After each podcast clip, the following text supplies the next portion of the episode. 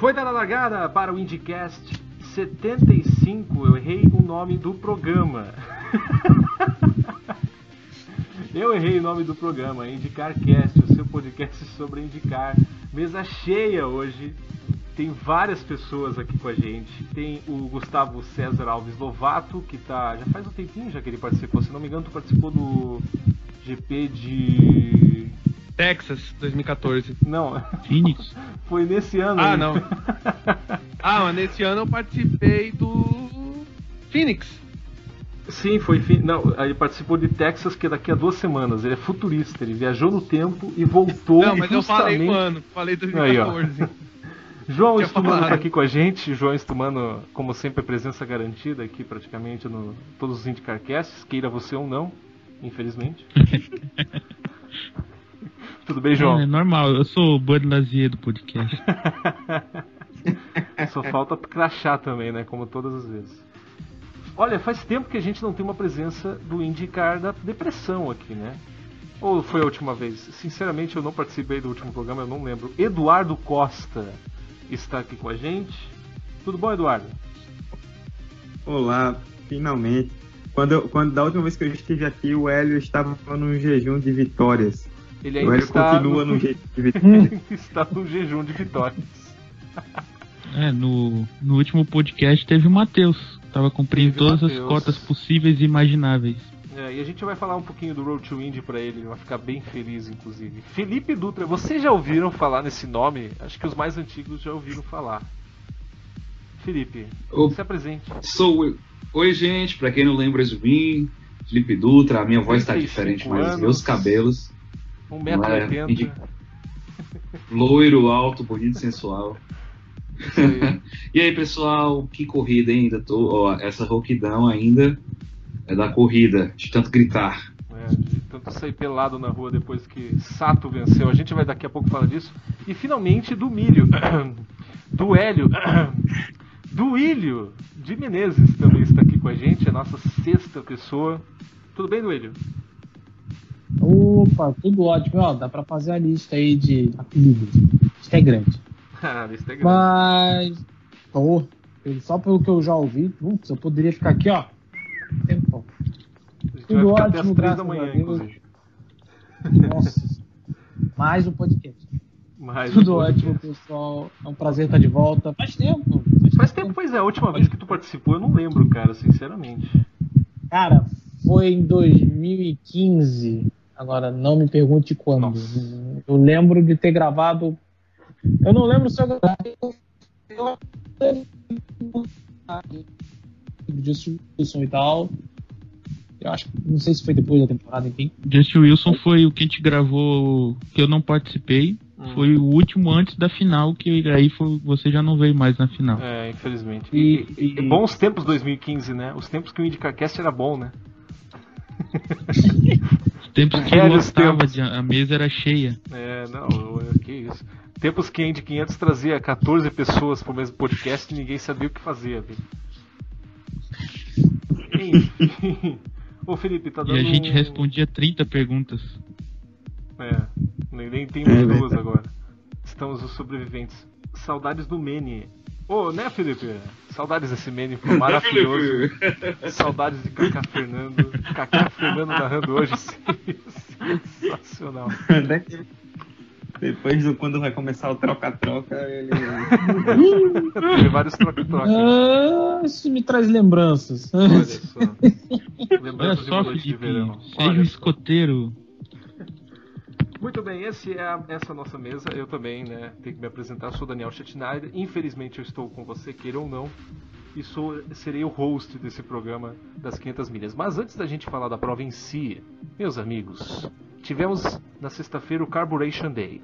O que que é o Carburation Day para você que está começando a ver a Indy agora? É tipo o que antigamente o pessoal falava de aquecer os carburadores para a corrida, porque eles ficavam uma semana praticamente parados. Então eles fa- fazem um treino de uma hora, eles fazem o Pit Stop Challenge, que depois a gente vai falar sobre. Mas principalmente, a gente teve a corrida da Indy Lights, a Freedom 100, em que o nosso querido Matheus Leist, eu falo Leist, eu não sei se é Leist, Leist, pessoal, o Celso Miranda fala Leist, mas eu não faço ideia. Enfim, que light. se dane. Que se dane. Porque ele ganhou. Ele pode falar o que ele quiser. Ele ganhou em Brasil. Indianápolis. Brasil, toca. Brasil, Zil, Zil, Zil. Brasil, ah, Brasil! É tetra. Vitória Brasil brasileira. Eu adoro esse bordão do Brasil, Zé. Do capricho feliz debaixo do capacete. Matheus Não Reis perde mais. não perde mais. Com o tema da Indy de fundo. Com o Fernando Vanucci. É... Gente, É porque o, o tema da Índia é porque já vai encerrar a transmissão. sempre. É, gente, sensacional. É, não sei se vocês viram a corrida, não sei se você aí ouvinte também ouviu a corrida, mas assim, é, eu vi a corrida, ficou assim fantástica, porque ele fez a volta mais rápida, que foi perto de 200 milhas por hora, o que para tipo o Indy Lights não parece tão rápido, mas eles andam a 320 por hora de média. E ele ficou de ponta a ponta, dando umas defensas, assim, defendendo a posição aqui, ali, chegou nas últimas voltas, abriu, conseguiu abrir e ganhou a corrida de ponta a ponta. É bem difícil ganhar a corrida da Indy Lights de ponta a ponta em Indianápolis. E foi surpreendente. Ninguém fazia ideia antes de ele fazer a pole que ele ia ganhar esse troço. Uau. Podem falar. Mas realmente, assim, é, o Matheus Leite, ele, eu confesso, aí é, seria, aí é que o Matheus faz falta, né? O xará, o Matheus Antônio da Silva, o especialista em es- nas categorias de base da Índia. Mas o Matheus Leite, ele realmente ele provou o domínio dele, fez a pole e ganhou, principalmente em uma corrida muito disputada que é a Freedom 100. Você que é, com certeza você que está ouvindo a gente, você lembra daquela famosa For Wild lá de 2000 e alguma coisa, 2013. que quatro 2013, olha só, que qua- quatro carros terminaram a fizeram photo finish espetacular. E nos últimos anos a Indy Lights vinha sendo muito competitiva, assim, no sentido de é, para é, vale escapou aqui, a- a- enfim, vinha sendo muito as largadas vinham sendo muito disputadas, as provas, os finais principalmente. E o Matheus ele meio que quebrou um pouco isso porque ele foi muito consistente. Realmente dominou a prova. Não vou dizer com, com muita dificuldade, mas enfim, ele teve, teve garra e conseguiu o, o mais alto do pódio.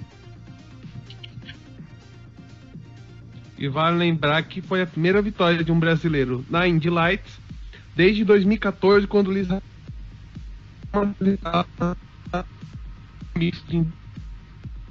dia 10 de Bem- maio de 2014.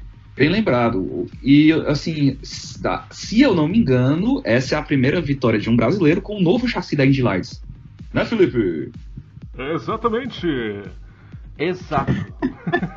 Foi- Ficou bem legal. Mas tem um detalhe. a- a- o- foi colocado bastante que pô, é é uma vitória magnífica em Indianápolis, mas tem um porém também, né? Nem sempre o vencedor de Indianápolis é tão conhecido. Porque, por exemplo, se você pegar aquele For Wide de 2013, você lembra que o Peter Dempsey venceu aquela corrida. E Pois se é, for pegar a chegada do ano pare- passado, o Jim Stoneman venceu aquela corrida. Infelizmente, vários desses pilotos não estão hoje na Indy. É, O que é mais curioso, tu é, falamos desse for wide, todos os outros três, o- tirando o Peter Dempsey, o, o- todos os outros pilotos, se eu não me engano, era o Sage Caron, O Gabi Chaves, o Carlos Gabi Chaves e o, O acho que não sei se era o Munhoz. eu acho que era o Munhoz. Isso. sim. Os três Pronto, todos os outros três entraram na Indy e o Peter Dempsey não. Então, assim, realmente a, Sacanagem. é, não serve pra nada. A, Free- a Freedom, O você ganhar a Freedom 100 quer dizer que você não vai entrar na Indy ano que vem. Ou não vai entrar na Indy de jeito nenhum. Que péssimo. E só me corrijo, né, os amigos aí que entendem mais né, da, da Indy Lights, mas me parece que o próprio Matheus ele nunca tinha dado no oval. Foi a primeira, parece que foi a primeira dele. Foi a primeira. E foi uma Foi coisa a primeira dele no espetacular. oval. Foi uma coisa espetacular porque os três primeiros praticamente nunca andaram no oval. Nem o Leist, nem o Aaron Pellets e nem aquele Dalton. Me fugiu o sobrenome. ah, se não me engano, os três primeiros Kellett. nunca. Dalton Kellett. Dalton Kellett. Os três primeiros nunca haviam andado no oval e foram muito bem. Inclusive a Carlin também foi muito bem. Talvez isso ajude ela a entrar na Indy como assim para chegar chegando mesmo na Indy principal, porque ela está se dando muito bem na Lights, pelo menos nos ovais, né, por enquanto. Tá, tá se dando bem faz tempo. Ela foi campeã ano passada com o Ed Jones. Sim, mas isso cada vez assim, ela teve momentos da corrida, principalmente no começo, em que três carros dela estavam nas três primeiras posições. Então isso pode ajudar um pouco. É, lembra aqueles tempos de Andretti, que a Andretti tinha quatro carros nas primeiras posições no, no tempo da Indy Lights. Então, eu acho que isso pode ajudar ela a ter mais carros e participar das 500 milhas, pelo menos, né? Como a Juncos está fazendo, como depois a gente vai falar de Juncos, depois a gente... Juncos, né? Eu falo Juncos, enfim, é, de outras equipes pequenas que estão tentando entrar, Harding, enfim. É, eu acho que isso ajuda bastante a uma equipe que vem de fora, como com o Trevor Carlin, a se estabelecer mais na Indy. Isso é muito importante. E eu acho que é importante também para o Matheus Leist entrar numa equipe como a Carlin ter um pouco mais de futuro. Porque eventualmente, se a Carlin entrar na Indy, o Matheus Light vai ser um bom nome para Carlin para uma possível 500 milhas do ano que vem. Uhum. Uhum. O Verdade. É, é bom destacar. Ele deu uma certa sorte, talvez, Talvez, né? Porque só teve uma amarela que foi nas quatro primeiras voltas. E foi com o então, Colton Herta, né? Tem que lembrar isso. O Colton Herta estava vindo muito rápido. Então, é, em, em, alguns momentos ele estava andando muito bem, não apareceu nenhuma amarela para juntar o pelotão de novo e ele sofreu uma pressão maior. Mas ao mesmo tempo isso é bom, porque foram 35, 36 voltas de pauleira, pé embaixo o tempo inteiro, e ele suportou bem. E quando o pessoal começou a chegar, o Aaron Kellett e o Dalton Kellett no final, ele segurou bem a pressão, ele não fraquejou. E para ele foi um resultado muito bom, mas, e não só pela vitória em Indianápolis, mas também pelo campeonato, porque que o Daniel já falou aí, o Nico Yami e o, o Jami, não sei, e o Caio Kaiser, os três foram muito mal. O melhor dos três foi o Kaiser, que ficou em nono. O Kaiser estava então, lá ele... atrás, ele não bateu nem nada. Ele simplesmente não Sim. tinha um bom carro. E ele tirou uma diferença muito boa. Agora, ele ainda está em sexto no campeonato, foi a posição que ele chegou na corrida, mas agora ele só está a 30 pontos do primeiro. Então, e ele, antes de, dessa corrida de Indianápolis no oval, ele já tinha conseguido o primeiro pódio dele no misto. Então ele já vem numa sequência boa e agora é o ponto de virada dele para tentar alguma coisa no campeonato. Pois é, então boa sorte, toda sorte do mundo para o Matheus Leist, que ele consiga é, fazer boa, uma boa campanha para o resto da temporada de 2017. Eu só não lembro qual vai ser a próxima corrida, assim, eu admito não acompanho tanto assim o Road to Indy, Alguém sabe? Joyce, espera aí, espera aí que eu. Eu acho que não é, é Detroit. É é? Eu acho que não é Detroit. Eu estou olhando na Wikipedia. Road Twin é... volta completo em Road America. Road America. Road é. America, então. Então a próxima corrida vai ser. Não é Road America. Exatamente, vai ser no dia, nos dias 23 a 25 de junho. Isso aí. Vai ser uma ótima corrida no ótimo lugar também. Vai ser sensacional. Acho que tomara que o Matheus Leist, assim, se dê bem. Enfim, enough. São do, só, já... só, só, só, ah, dando a informação completa, uh, nos dias, uh, vão ser duas corridas uh, nos dias 24 e 25, certo? Uh, no dia 24, a corrida 1. Um, enfim, é isso mesmo. Só, é, vão ser nos dois. E, assim, curiosidades aqui: quem venceu pela Indy Lights foram Zach Veach, Mike Groff e Paul Tracy, além de Santiago Rutia. O Rutia, ah, né? Com, com o seu José. É. tipo, a Pro, Road America, ela não fazia a desde 2016 mas ela não estava desde 1990. O Paul Tracy tinha sido o último vencedor no tempo que era American Racing Series, não era nem Indy Lights ainda. Senhora. Imagina, Paul Tracy vencendo, né? Deve estar um pouco. Tracy, Tracy queremos era, você. Era um pouco velho. Só pra vocês terem uma ideia, hein? Tracy, queremos você aqui. Olha só. Pois é. É, ok, Indy Lights sensacional, mas a principal atração do fim de semana não era a Indy Lights. Era o dia das lendas no sábado. Não, brincando, é, tô brincando. É, É o Snake era- Pit? É o Snake Pit. era Snake bem, é isso que eu ia falar. Vocês viram É, o show do Zé? Eu adorei quando ele tocou a segunda. legalizada lá. Eu adorei quando ele tocou a segunda música, foi sensacional. Eu acho que aquela vibe de. Eu tô brincando, gente. É. É. Cara, quando ele tocou que- o oh, oh, eu, caraca, ainda tocam essa música. Aí quando eu vi que era um DJ conhecido, eu, caraca, que cara doido. Cara doido. Acho que o pessoal que tá lá tudo também é doido, né, gente? Cara doido. Tava Cara, lotadaço. vocês sabem quem tava? Sabem quem estavam também no Snake Pit? Tava um ex-lutador da WWE, da luta livre, um dos maiores da história, o Ric Flair. Meu É. Deus. Ele tava dando O- moche na galera, só que ele tava trazendo as pessoas pra cima e, e derrubando com uma escada. É, Legal.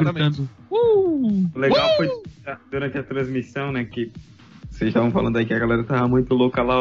O Theo tentou falar isso de uma maneira disfarçada, né? Falou, "Pô, esse O Theo- pessoal aí não tá ligando nem um pouco pra corrida. o Theo, Ah. o Theo, ele tava com muita vontade de estar lá. O Theo tava com muita É. Nossa, ele, tá- ele realmente. Ele realmente É, é. tá. Ele, se dependesse Ele dele, tá ele largava precisando ir pra lá. Ano que vem ele vai bancar a viagem dele pra Indianápolis só pra poder ir lá. Ele vai narrar a corrida do Snake Pit. Exatamente. Aqui. Aí vai chegar lá. Aí está a largada aí. pum. ele vai ser. Ele vai ser o apresentador. Vai ser o cara, dos sensacional. carros. Nossa, até o José falar que o B-52 é um caça. Olha o tamanho daquele Cara, bombardeio aquilo é um enorme, velho. jumbo. Puta que pariu. Quando ele falou um caça, eu me assustei, porque, pô, Pensando que vai passar um caça, me solta um bombardeio que ainda veio antes do horário e o teu José Não, falar que aquilo é um caça. E o avião que veio na segunda estrofe do hino. Aquilo foi a mais adiantada que eu já vi. Nossa, a Força Aérea Americana deu um vacilo enorme esse ano, viu? Nossa. E o pessoal ficou naquela, tipo, viu o avião entrando lá, depois acabou o hino e todo mundo ficou olhando assim pra ver se entrava outro, ou se foi o avião que errou. Todo mundo esperando o caça de Ué, verdade. mas Cadê cadê? Não era pra ter um É. caça aqui? Não? É, não veio. Vacilou, não veio o caça. Culpa do Theo José. Ele zicou. O motorista do ca... o piloto do caça tava no Snake Pit. Theo José inspirado. Theo José inspirado, criador de memes e. Ele tava Mas-. Cara, o Theo José, olha, eu vou dizer a vocês, fazia muito tempo que eu não vi o Theo José tão empolgado. Ele tava empolgadaço. Tava muito empolgado. tava muito Ele não parou de falar. Nas 10 voltas ele não parou, ele não respirou. Gente, mas Ele não respirou, mas também. E gritando. Tem que pensar o seguinte, a audiência da E Band. despacito. A audiência. Ele pensou logo na audiência da Band. Ele pensou logo que vai ter um monte de gente que vai ver aquela corrida. Então ele não ia Achei tipo, que ele narrar pros, pros mesmos. Ele ia narrar para aquele pessoal todo, assim, que da, saía da Fórmula 1 para entrar na Indy. Então, eu achei legal, sinceramente. É foi uma narração lembrando os velhos bons tempos da kart.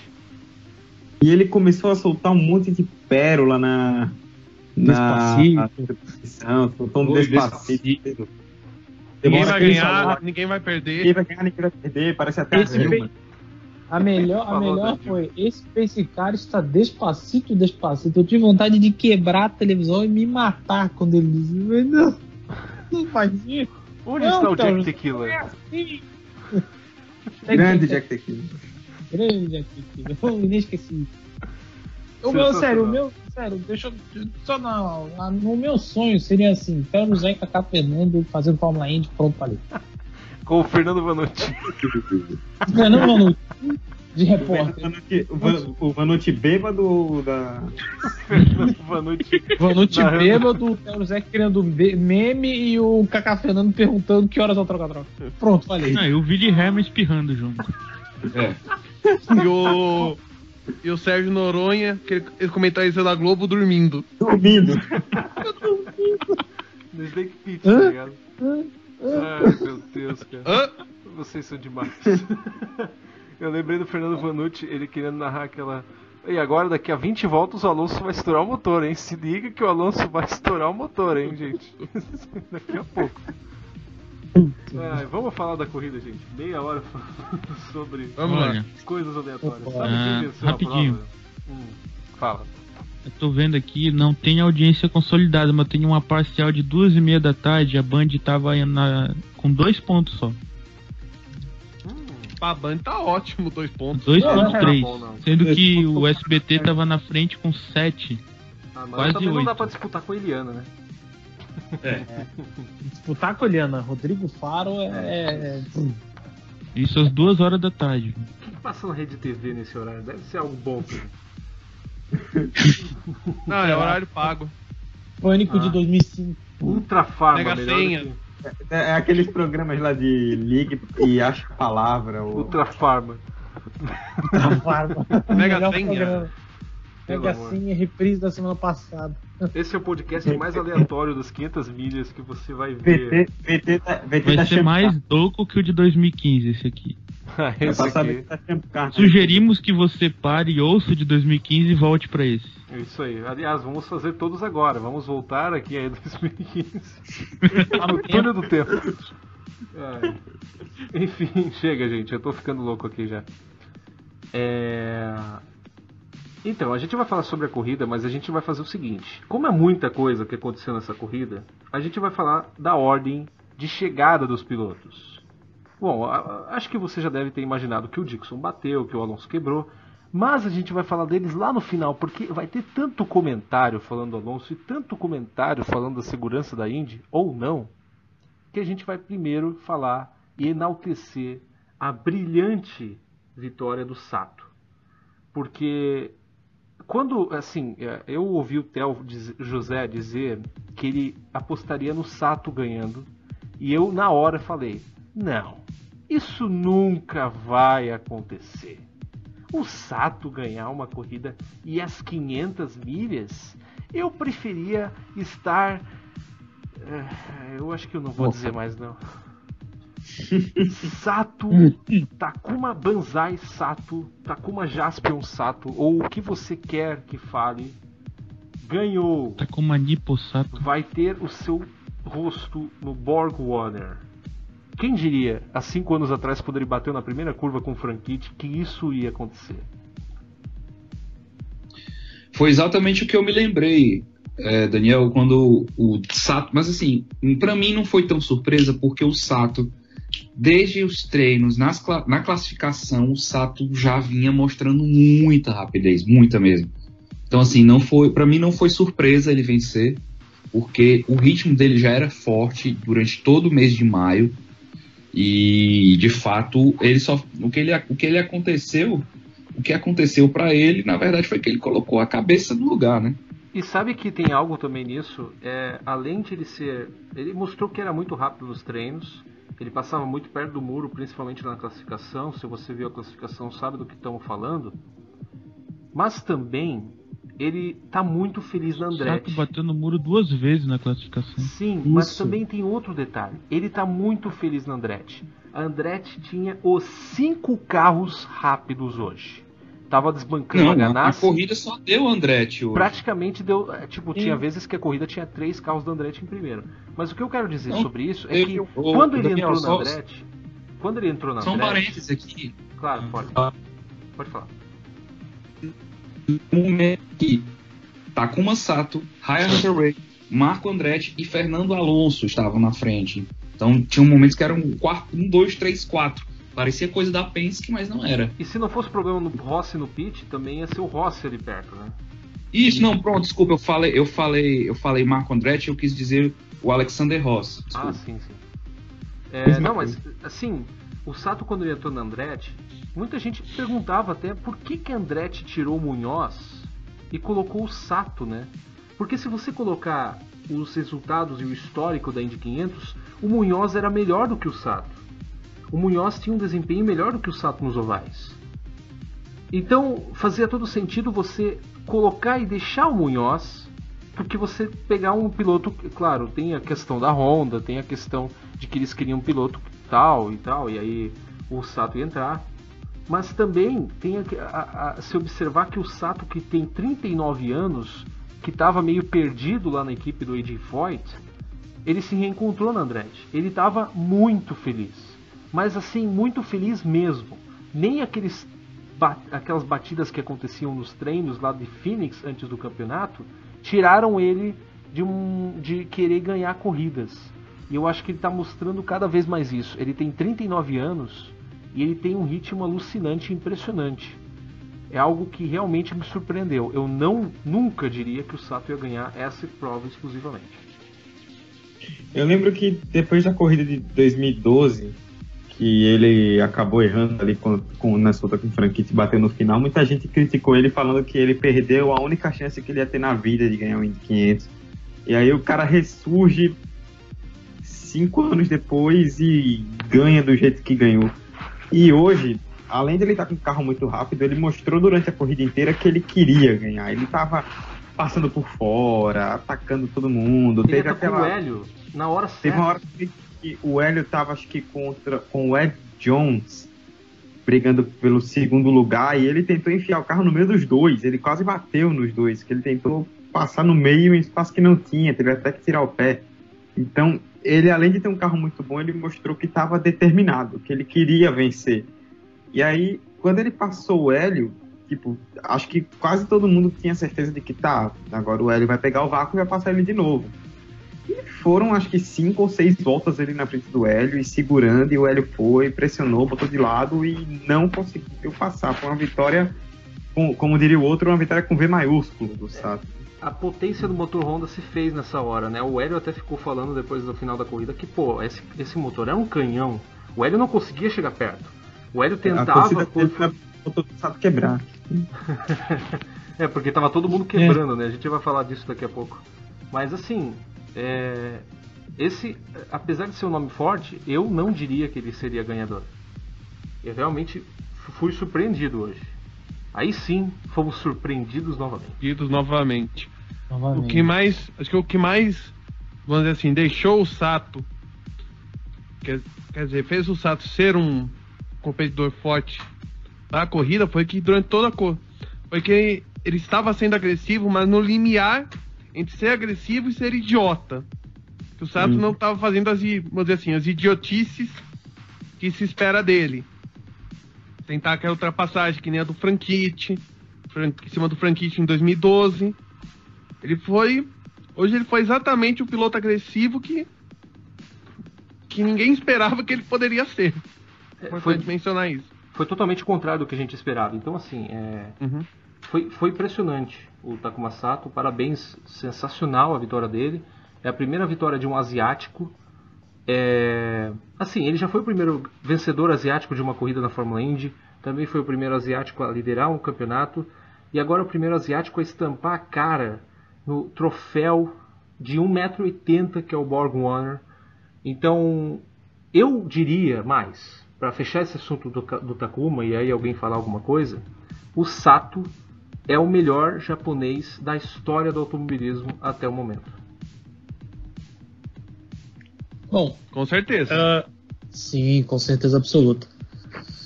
Bom, uh, pra mim, né, eu que tenho um carinho tão grande por esse país chamado Japão, essa coisa toda, quem me conhece hum. sabe, eu me sinto muito feliz em ver o Sato conseguir a vitória da maneira que conseguiu. E eu tenho uma opinião muito minha com relação a isso, né? Indianápolis foi justa. É, o, o Theo José, essa semana, na live que ele participou lá, ele disse que Indianápolis às vezes não é justa, que ela é injusta. Hoje foi justa. Em 2012 o Sato lutou, foi com Franquite, bateu, não sei o que e tal. E o Sato, e o Sato nunca desistiu. Né? O Sato é, é aquela personificação do japonês que acredita, que continua, que persiste, que dá o cara na parede, que ele tenta de novo, não sei o que, vai. E hoje ele foi premiado. Uma belíssima vitória. Ele tinha um canhão. Foi sensacional, foi uma das melhores apresentações que eu já vi na vida. Aquele, aquele passadão que ele deu nas últimas voltas foi tipo para vencer a corrida mesmo. Aquilo foi, foi. Ele, moral. Ele, ele botou na mesa. Ele botou Sim. na mesa. Não é todo piloto que faz o que ele fez. Ele botou na mesa e disse: sai. Ele tava enlouquecido. Sato vale dizer, enlouquecido no final. Vale dizer a segunda grande vitória, em termos cronológicos, do Japão no automobilismo. Primeira, aquela vitória em Le Mans em 91 com o Mazda. Com o Mazda, verdade. Sim, então, verdade. Tão inesperada quanto. Sim, exato. É claro exato. que o Sato, hoje, se você olhar todo mês, né, como o próprio Theo vinha dizendo, você pegar desde o início dos treinos, da classificação, é claro que você esperava muito bem. E como naquele caso de Le Mans, houve a mudança no regulamento, enfim, uma questão era inesperado, mas ao mesmo tempo assim, é, aconteceu e não era tão inesperado. Então, parabéns. É, Índia, a Indy ganhou, a gente ganhou, todo mundo ganhou com essa vitória do Sato. É claro que não foi só isso, mas nós que gostamos desse negócio, paramos para assistir, ficamos três horas todo santo ano para ver, para ver esse monte de carrinho dando volta. Porra, eu vou dormir feliz da vida, porque hoje eu ganhei. Eu, eu, eu, eu me eu vi, eu vi uma coisa espetacular hoje. Então, todo mundo saiu ganhando. Uau. E eu, vou, eu vou twittar essa frase do Rio. Eu vou twittar essa frase. eu ganhei. E uma, uma curiosidade que destacaram bastante quando ele ganhou, que o, ele é um piloto com experiência de Fórmula 1 e ele teve um pódio só na Fórmula 1, que foi em Indianápolis. Exatamente. Uma corria no Indianápolis em 2004, ele ainda de BAR, ou bar, como diria o outro, né? É, ele correndo, bar. É, ele correndo no bar, ou, é, correndo na bar, ele chegou em terceiro em Indianápolis e foi o único pódio dele na Fórmula 1. E Qual 13 ano? anos depois, 2004. 2004. 13 anos depois, o Sato hoje já tá com uns 40, né, ou mais. Ele tá com 39. 39 anos. Quase 40, o cara Não, vai 40. Lá... 40 sim. 40 sim, ele é o quarto vencedor mais velho da, da Indy 500. 40 Uau. anos sim. Tá bom. Fantástico, Ó, né? Que eu, história. Eu vou discordar um pouco do, do Rio, porque a gente vai passar pro segundo colocado. Eu acho que talvez seja justa a vitória do Sato, mas não tão justo quanto o segundo lugar de Hélio Castro Neves. Ah, eu sinto uma pena tão grande. Eu senti uma pena tão grande. Eu revivi o momento de 2014 quando ele pega, põe a mão no capacete depois da corrida e fica pensando: o que eu faço agora? A primeira coisa que eu lembrei quando ele, quando ele botou a mão no é. capacete foi. mas é em 2014 ele tava chateado, né? Ele tava muito chateado, mas, mas dessa vez ele igual. não tava. Ele não conseguia. O Sato tinha. Ele foi o melhor Chevrolet, o Hélio porque dos cinco primeiros ele foi o único Chevrolet. Ele era um intruso. Quatro Hondas, um Chevrolet, o Chevrolet do Hélio. A Penske estava uma draga em boa parte da corrida. Depois começou a ir bem, depois o Power começou a andar bem. O Neil Garden fez uma Montoya. daqui a pouco a gente fala do Montoya. Então, mas assim, o Hélio, ele é o rei de Indianápolis. Ele é um ótimo piloto. Ele tem 42 anos. É bem difícil que ele consiga Bom, a gente falou também do Sato a última vez, né? Bem difícil que o Sato consiga uma vitória daquele. Mas é, é uma pena enorme, enorme uma pena dessa que o Hélio não conseguiu ganhar essa corrida. Eu senti. Ah, isso ficou aqui dentro, sabe? Doeu, doeu, doeu. É. Eu acho que foi pior que do. Foi pior ainda do que a gente lembrava 2014, porque a gente via que o Hélio não tinha motor para ganhar, ele estava muito longe, e mesmo assim ele faz, conseguia fazer possível sonhar com a vitória. Dava uhum. para ver. É assim, você não acreditava, mas ele, você conseguia ver. Ele fez tá? um mas pequeno erro. Ter... Ele fez um pequeno erro faltando duas voltas quando ele tentou ultrapassar, mas viu que não dava e aí recuou. E aí. Hum, eu não sei se foi um é erro. É que ali era, era isso ele batia. Não, não é que ele ia bater. Mas ele, ele tava pela sujeira, mas ele já tinha feito isso antes umas três hum. vezes durante a corrida. Ele, ele não precisava tirar o pé ali, não precisava. Ah, meio ah, complicado, não dá pra saber agora, né? Tu não tá na é, adrenalina não, ali. Duas, é. voltas, é, duas voltas de acabar a corrida, bem. É, não tira o pé. É, se fosse faltando 20, tudo bem, mas duas não dava. O Sato não tiraria o pé. É, não, e outra, a gente viu, a gente é. viu na Lights, os carros eles iam, eles passavam lado a lado ali na, naquela curva. E o Hélio ficou com medo de ir lado a lado. O Hélio ficou lado a lado com o Jones em boa parte do tempo Isso. ali lado a lado também. Pois é. A 1 e a 2. Aliás, falando do Jones, Gente, esse carro da Dale Coin. Imagina oh, se o Burdett eu... tivesse corrida. Ah, se o Burdett seria Imagina. favorito se ele. Nossa, Porque provavelmente ele largaria o, o, James Davidson, a gente vai falar também do James Davidson porque ele também estava perto ali, infelizmente ele bateu no final, mas ele também estava indo muito bem e ele chegou a, se não me engano, liderar uma volta. Eu não sei se foi bem isso. O James Acho Davidson ou o Ed Jones? Não, o James Davidson. Os dois. Ele, ele Os o James dois. Davidson liderou. Ele não praticamente não treinou nenhuma vez. A única vez que ele entrou na Indy 500 foi em 2012. Então, uau, eu tipo, não, não James Davidson vez, andou James Davidson andou na Indy 500 em 2015. Ah, então foi bem apagado, não lembro dele em 2015. Ele, ele, ele abandonou ele na primeira volta, eu acho.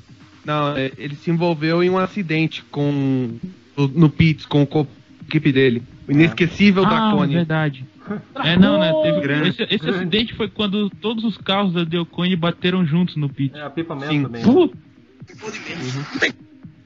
Grande Dracone. O Ed Jones, a gente, falando do Ed Jones, ele é tipo Carlos Munhoz. Porque ele chegou em terceiro. Ele ganhou também a Indy Lights em 2015.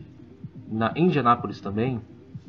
Então, ele é um ótimo piloto para o Vice, principalmente para Indianápolis. E ele é um piloto a ser visto nos próximos anos. Tem que ver isso aí. A Dale Coyne tá diferente esse ano. Sinceramente, com o Bordel lá na frente. Repente, o Bordel já ganhou uma corrida esse ano. Eu não sei qual vai ser o, substituto do Bordel nas próximas corridas, mas. Eu acho que vai ser o James Davidson mesmo. Uh, talvez o Roberto Pupo acho Moreno. Não, porque o, o James Davidson Moreno faz endurance. Inclusive, o, o, Roberto Pulpo Moreno tava lá, né? Na, lá em Indianápolis. Olha, Olha tava lá, tava lá. Tirou se, o Servia, se o Servia não tivesse correndo, ele ia substituir. Pode ser o Tristan Valtier também. É, o Valtier também é, tá nessa fila aí. O mais cotado pelo o Lucas Felipe também. Era o Valtier. Pois é. O quarto colocado da 500 também. milhas foi o Max Tilton, senhoras e senhores. Ah, mas ele Liderou tá 50 voltas. Exato. Liderou 50 voltas. Ele, ele deu sorte. Ele deu sorte. Foi que o Max ele sumiu a temporada todinha e foi botar as manguinhas de fora agora em Indianápolis. Chegou a liderar, foi, é, foi beneficiado por uma estratégia boa de, de, de parada, onde ele se meteu para frente no, nas voltas finais, na, na, na, última parte da prova, e foi bem, realmente foi bem. Uma pena que ele foi perdendo rendimento nas voltas finais depois da é. última bandeira amarela, mas tinha uhum. tudo para ganhar. Quando ele subiu para as primeiras posições, né, por causa da estratégia, todo mundo tava falando, ah, ele tá aí porque ele tá com a estratégia diferente, já já ele começa a cair. E ele ficou hum. na frente, ele sentou a bota. Ele ficou umas ele 40 tá... voltas sem parar. Ele tava urinando no tanque, pô. O cara passou uns 40 voltas sem parar, basicamente. E ele foi lá pra frente e ninguém brigou por várias voltas, manteve um ritmo muito bom. Ele se destacou de verdade nessa corrida. Fantástico. Sim. É, hoje, ele, hoje ele. Pode falar, pode falar. Não, não, eu só ia dizer assim, hoje o Max Chilton ele realmente correu como nunca correu na vida. Então, é, poxa, uma pena realmente o que aconteceu com ele e provou porque ele é chamado por muitos de Deus. é, tem que pensar que tá na, na Ganassi, né? Aliás, ele é o melhor Ganassi. É. Mas é bem por pouco que é o melhor Ganassi, porque o Tony Canan sempre bate na trave. O Tony Canan, eu também senti uma é. pena por ele. Não, aquela largada dele foi um negócio de monstro. Ele passou 10 carros. Em... Aliás, aliás, aliás, ele é, ficou primeiro antes Tony, da né? volta 10. Ele foi o líder antes da volta 10. Ele largou o quê? Em 12 segundo, se não me engano. Ou foi menos? Não lembro agora. 14, não lembro. Oitavo, o Mono. Foi assim não. que ele, ele tava... Não, Tony, ah, ele foi, o Tony ele foi no Fast 9. O Tony foi, foi, foi, isso, é, Tony foi, foi, foi, foi sexto ou foi sétimo. Ah, então, tá, mas enfim. O nono foi do Andretti. Enfim, ele foi o líder. Da, falta, assim, menos de 10 voltas da, da corrida. Ele começou muito bem. As ganâncias começaram muito bem a corrida. Foram fortes. Mas aí no meio, pararam. Sim, ele largou em sétimo, sim, agora que eu conferi aqui. E o Tony, acho que cada vez mais eu tenho a sensação de que 2013 foi uma exceção absoluta dos deuses, é. né, o Tony, porque todo ano ele se dá mal em Indianápolis. Impressionante. Por algum motivo. E ele tá sempre andando bem entre os primeiros e aí no final trava.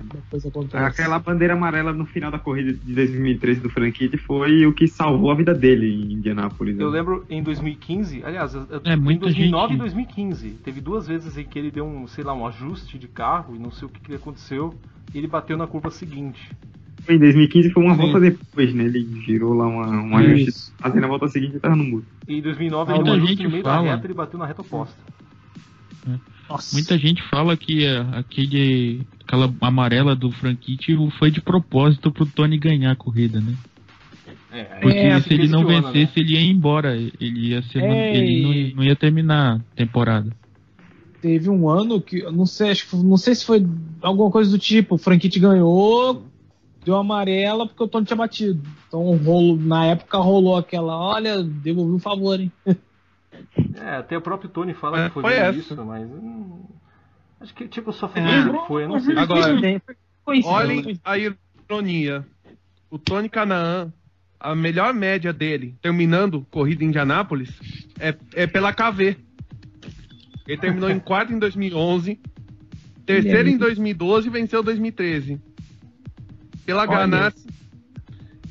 É, porque quando ele, quando ele termina a corrida, ele sempre vai no top 5. Ele já, assim, desde é. que ele corre de 500, é o oitavo top 5 dele hoje. E ele, mas, geralmente ele nunca termina a corrida. A zica é tão forte para ele que ele sempre bate. Hoje ele empatou com o AJ Foyt.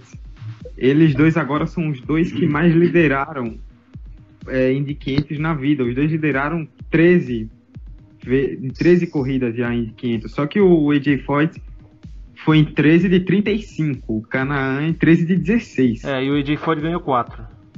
É, qua, é, quase todas as corridas que o Canaã fez em Indianápolis ele liderou em algum momento, mas a zica sempre bate na hora da decisão e não vai.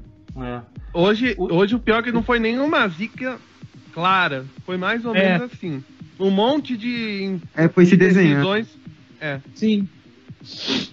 Foi mais ou menos Pode... o oposto do Hélio se for parar pra pensar. É, infelizmente. É... O Hélio tava lá atrás e dizer começou a ganhar, foi ganhando espaço. Pode-se Tony... dizer que o. Pode-se dizer que o Tony Canaan, se não fosse por 2013, ele ia praticamente ser chamado de quê? De The Earnhardt da, da, da Indy Eu não 500, sei nem né? se ele ia pra ganhar. Não, Sterling Moss da Indy 500. Sterling Moss, isso. Eu não sei nem se ele ia pra ganhar se ele não ganhasse 2013, sinceramente. Não ia, não ia, não ia. Se ele é. não ganhasse 2013, ele tava aposentado. É que se ele não ganhasse 2013, a KV teria fechado mais cedo, né? Talvez. Não, não, Filho da mãe. Não ia ter. Não ia ter, não ia ter vaga, porque ele não tinha nem patrocínio para continuar. Pois é. Gente, o Montoya. O Montoya, ele tá.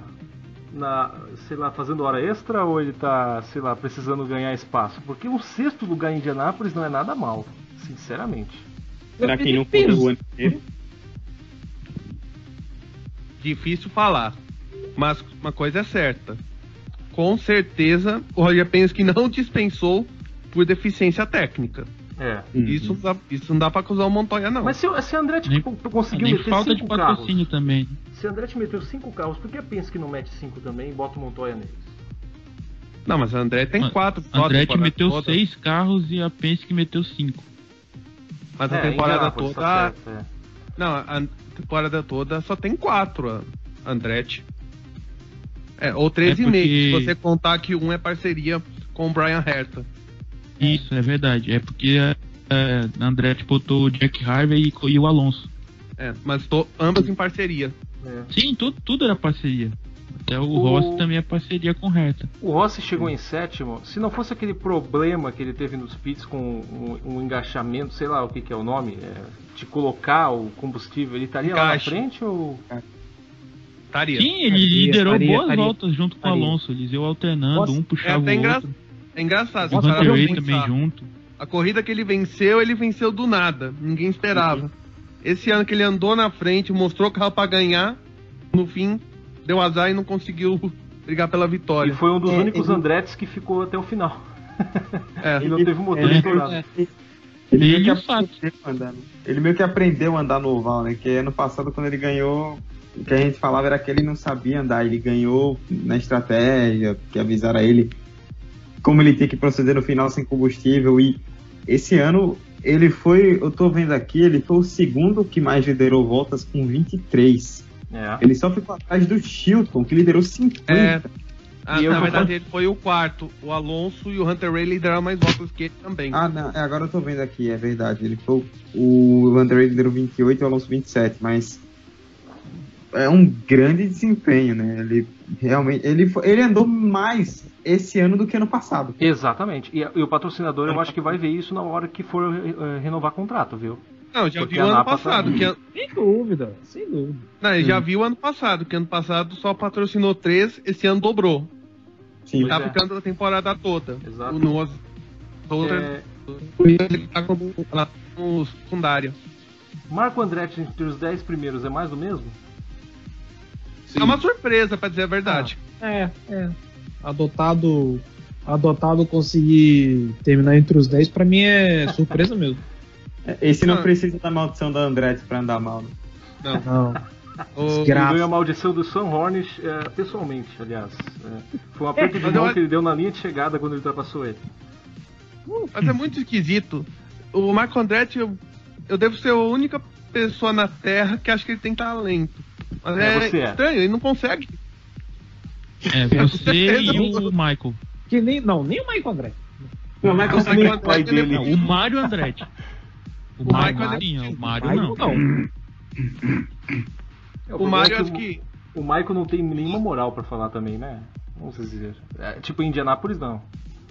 É, Indianápolis não. É. é. mas o Michael ainda tem uma desculpa. Que nos anos, vamos dizer assim, do auge dele, ele não podia correr. 96 a 2000. É. Pode falar isso. É. Ah, sei lá. Não, podia. A, a Newman Haas era. Naquela época era boa em oval. É, mas até o, o Michael Andretti andou até de Ganassi, né? Sim. Sim. Quando ele voltou, quando ele, ele... ele andou Sim. na própria Andretti e, e ele foi ele tava segurando todo mundo pro filho dele ganhar. Uhum. Pois é. Quase deu certo. Se não fosse Quase o Sam. Exatamente. Mas se ele fosse mais esperto, ele fazia o contrário, né? Gabi Chaves deveria ganhar algum lugar no grid? Porque, olha, sinceramente, na minha opinião, sim. O que ele faz, e ele é bom em oval, eu acho uma injustiça. O, maior, o piloto mais injustiçado é do grid é o Gabi Chaves. É o mais injustiçado. Porque ele fez o puto Mas, trabalho em pouco. Falar assim. Ele, o... Eu não sei se vocês escutaram o podcast passado, a gente disse que o Gabi Chaves vai correr no Texas em pouco e provavelmente vai fazer a temporada inteira ano que, ano Ótimo, que vem. Porque ele é mais Sim, injustiçado que, que tem hoje. Pela Runcos, é? Não, pela Harding. É ah. outro time novo. Ah. Grande. E boa sorte a Harding também, né? Eles Porque... compraram um dos chassis da KV e estão usando uma parte dos mecânicos que sobrou da, Drying, da Drying Rainbow. Na verdade, é um dos donos é o Dennis Rainbow. Esse esse outro dono da Brian Rainbow. Nossa. É, Olha aí. Os donos que eu sei que tem que é o, alguma coisa Hard, Mike Hard, uma coisa Mike assim, Hard, e Larry não. Curry. Não, assim, eu, o Larry Curry é o manager da equipe. É. E o Steph Curry é, é assim, um jogador o... da NBA. Sim. Por que, que eu falei isso, eu não sei. E tem o Molho Curry. Meu Deus. É, é. Ah, boa sorte é ao assim, mundo uh, do Harden. O que é? Que é? Molho curry muito, muito apreciado no Japão. Vamos falar. Olha só. O... A galera vai O pessoal vai cair matando. Carlos Munhoz. É, ele fez um ótimo trabalho com esse, essa draga chamada AJ Foyt. Grande eu tenho corrida. dó da AJ Foyt. Eu falo ah. sério. Tem uma dupla de pilotos muito boa. Quando parecia que tinha dado a sorte grande, vamos dizer, de poder trocar para o equipamento Chevrolet, vira essa, vira essa carroça. Vira essa carroça. Doze anos depois, eles voltam ao patamar de 2005. É. Eu acho que se o AJ Foyt sentasse no carro, talvez fizesse mais do que metade da equipe. Pô, a gente não garante. Fora do ele carro, ele faz mais do que né? qualquer um lá dentro. É, se ele entrar no carro, ele consegue. Ele martelou o carro e o saco dele não serve pra nada. E a gente não tem certeza de que ele não é o mecânico da equipe. É bom, é bom a gente ter certeza disso. é, ai, ai. Ed Carter vai ganhar não alguma... lembra o Pra quem não lembra, o AJ Forte no Indy 500 ficou tão irritado com os mecânicos que ele mesmo levantou do carro e foi lá na martelada pra resolver o problema. Ai, cara, aquele vídeo foi sensacional. É. Tem no YouTube ainda, mas eu não é. lembro qual exatamente. Deve, deve, ter um Tem tipo uma, Hammer AJ Foyt, sei lá, se você pesquisar algo assim, deve aparecer alguma coisa. E vai lembrar a história que o Jafone contou. Quando ele correu pela Foyt em 2006, quem acertava o carro era o AJ Foyt. Inclusive uma é. corrida que o que o AJ Foyt não podia ir, que estava no hospital, ele acertou o carro via telefone. sim, sim, verdade. O cara no hospital, pô, acertando o carro. É. O, Ed, o Ed Carpenter um dia vai ganhar Indy 500? Olha que eu não, não. sei. Eu não, não sei. Ah, acho que vai, eu, acho, que, ele vai, acho que sabe vai. por quê? Eu, é assim, a gente falava isso tá com o Masato, mas tem uma diferença. o Sato, ao menos, tá numa curva. Tava numa curva ascendente de resultados. De, de trabalho mostrado na pista. O Cato tá numa decrescente. Uhum. Hoje foi a melhor corrida uma dele. temporada inteira. Ele já deixou de correr uma temporada inteira já. Não, mas mesmo assim, ano passado ele foi pífio nos ovais. Esse ano Sim. Ele tá. Ele é um piloto meio pelotão. Ei, Não, esse ano ele, ele anda, tá bem.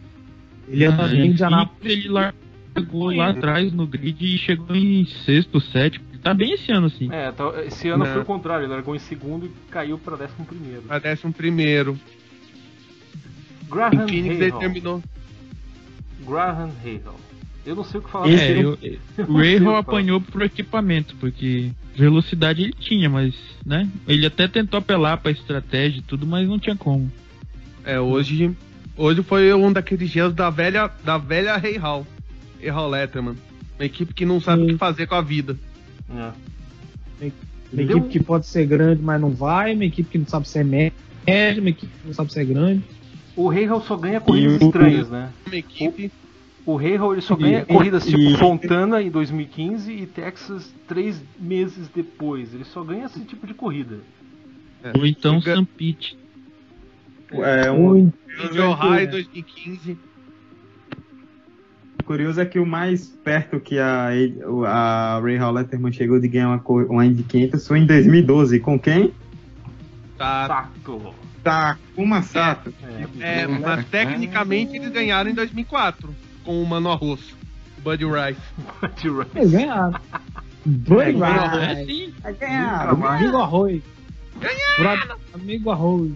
Quase que é, o Tony ganhou na corrida também, né? Vamos lembrar. O Tony parou no pit no momento em que a chuva caiu. E aí o Buddy Rice estava líder.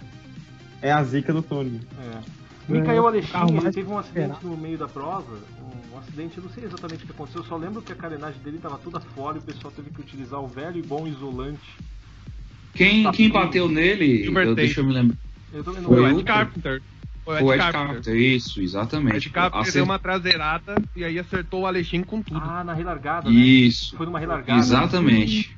Agora eu lembro que o Carpenter estava tão mal também. Ele, até que estava com um carro bom, mas ele. Né. A melhor coisa que aconteceu com o Alexandre nesse, na Indianápolis esse mês foi aquela segurada que ele deu no esse treino cara da aniversário dele. Esse cara Nossa, manja. Foi lindo. Foi lindo. Esse é. cara, mano. Esse é... manja ele, fala não. Ele é russo. Ele entende as coisas. É a mãe. Ele entende como consertar carros. Manja, né? Ele já dirige é. um Lada. Ele entende como consertar. É... Dirige um Lada. É, mas o Lada não era um carro, é bom falar.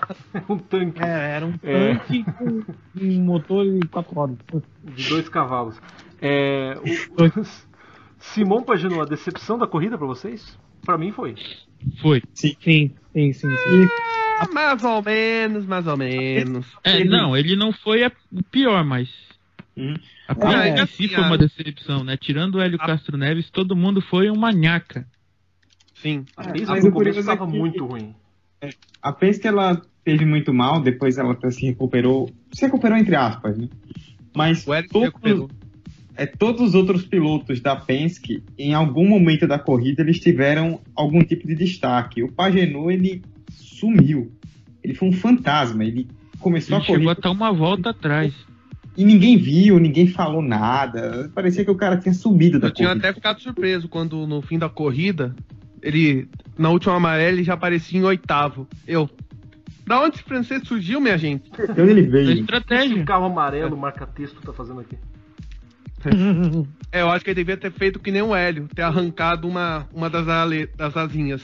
acho que esse foi, esse foi o problema da Penske. Se todo mundo tivesse arrancado a asa, talvez ele tivesse andado. No boxe todo mundo arrancando a asa agora. É... Sebastião Saavedra, penúltimo dos que completaram a volta. É... Na Juncos. É. A Juncos até que foi bem, mas. É... Saavedra! Saavedra. O único que voltou para Indy Lights depois de uma temporada inteira pela Indy principal. Na Indy. Depois teve a pole em Nápoles no misto, que ele parou, ficou parado na largada, ali foi a comprovação de que ali, nada dá certo na vida. Ali ele parou na vida, literalmente. É, deu uma trancada na vida. J.R. Hildebrand, o último dos que completaram todas as voltas. Que decepção. Eu, eu, é uma eu boa pergunta. O que aconteceu com ele? Eu também não sei. Porque eu comprei. É. É, vocês estão falando aí, perguntando o que aconteceu. Esse pessoal que não andou é porque não tinha motor para andar. O carro não tinha potência. É, ele era um Chevy, né? É, assim, Chevy, chegou a andar na frente no começo. Ele tava, vamos dizer assim, naquela banda de sexto, décimo. Mas deu alguma coisa com ele e ele foi para trás. Tenho certeza disso, aconteceu alguma coisa. Ele dá muita raiva. Ah! Ah, pessoal, eu já achei. Ele foi punido. Ele teve que fazer um drive-thru. Ah, e ainda terminou na mesma volta, então teve até sorte, Sim. né? É. Porque ele fez uma. Ele... ele queimou uma relargada. Eu acho que ele tem trauma de 2011 ainda. Scott, Scott Goodyear Feelings. É, vamos dar o prêmio Scott Goodyear de ah. queimar as largadas. J.R. Hildebrand. A ironia é que o Hélio também sofreu a mesma punição na volta prêmio 75. Goodyear de burro. É. Bom, gente, agora vamos começar porque assim, só 16 pilotos terminaram a corrida na mesma volta, dos 33. Nossa. Olha só, vamos à lista. É, vamos falar de Pipa Man. Ela, não, ela terminou a corrida, mas uma volta atrás, né? Eu sinto pena da Pipa, Pipa Man. Man terminou. A Pipa Man, eu também sinto. Eu, eu, não sei se eu sinto, não sei se eu não. Tô que nem emoção. Não sei se eu sinto. Mas uh, eu acho que a Pipa Man estava lá só para compor o grid, porque ela. Se tivesse Bump é ela caía fora. Com certeza, com certeza. Caria. Sem dúvida. Ela, infelizmente. Acho que até o Bud Lazier terminava na frente dela. Uma, com certeza. Um Bump Day a sério. É, na classificação no primeiro dia ela foi bem mal, no segundo dia ela foi melhor. É. Isso que tem um mito que o Buddy Laser constrói o carro dele na mão, por 11 meses no Colorado. Caraca. O carro de artesanato. É, eu não duvido nada, viu? É, acho que quarta-feira, quando ele voltar pra casa, ele já vai começar o projeto do carro do ano que vem. 2018. Que vem. Já vai receber então, o chassi de 2018, ele já vai. É exclusivo pra ele.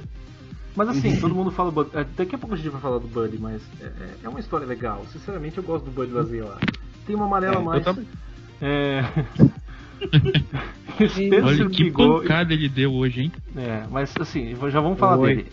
Spencer Pigot, ele terminou seis voltas atrás, eu não faço ideia do porquê também. Ele é bem, ficou bem apagado na corrida.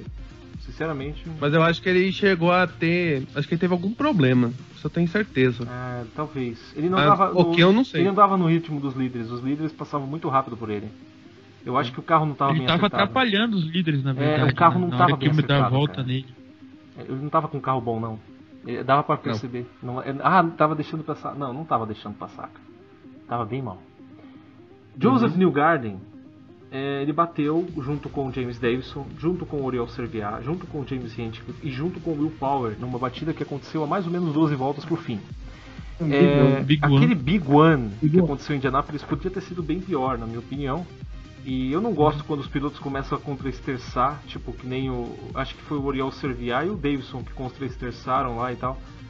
Tipo, eles tentaram salvar o carro, mas pô, podia ser pior, podia ser bem pior.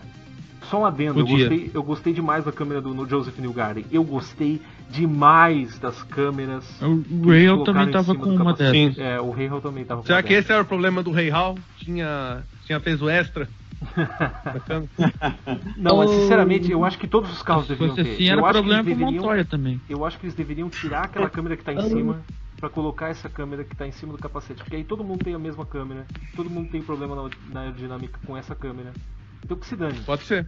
Porque essa câmera é, é e todo mundo teria um bode, porque não é todo mundo que tem um bode. Uhum. É, só uma coisa, um tweet aqui que eu queria destacar, pra até dar o crédito, é do Emanuel Colombari.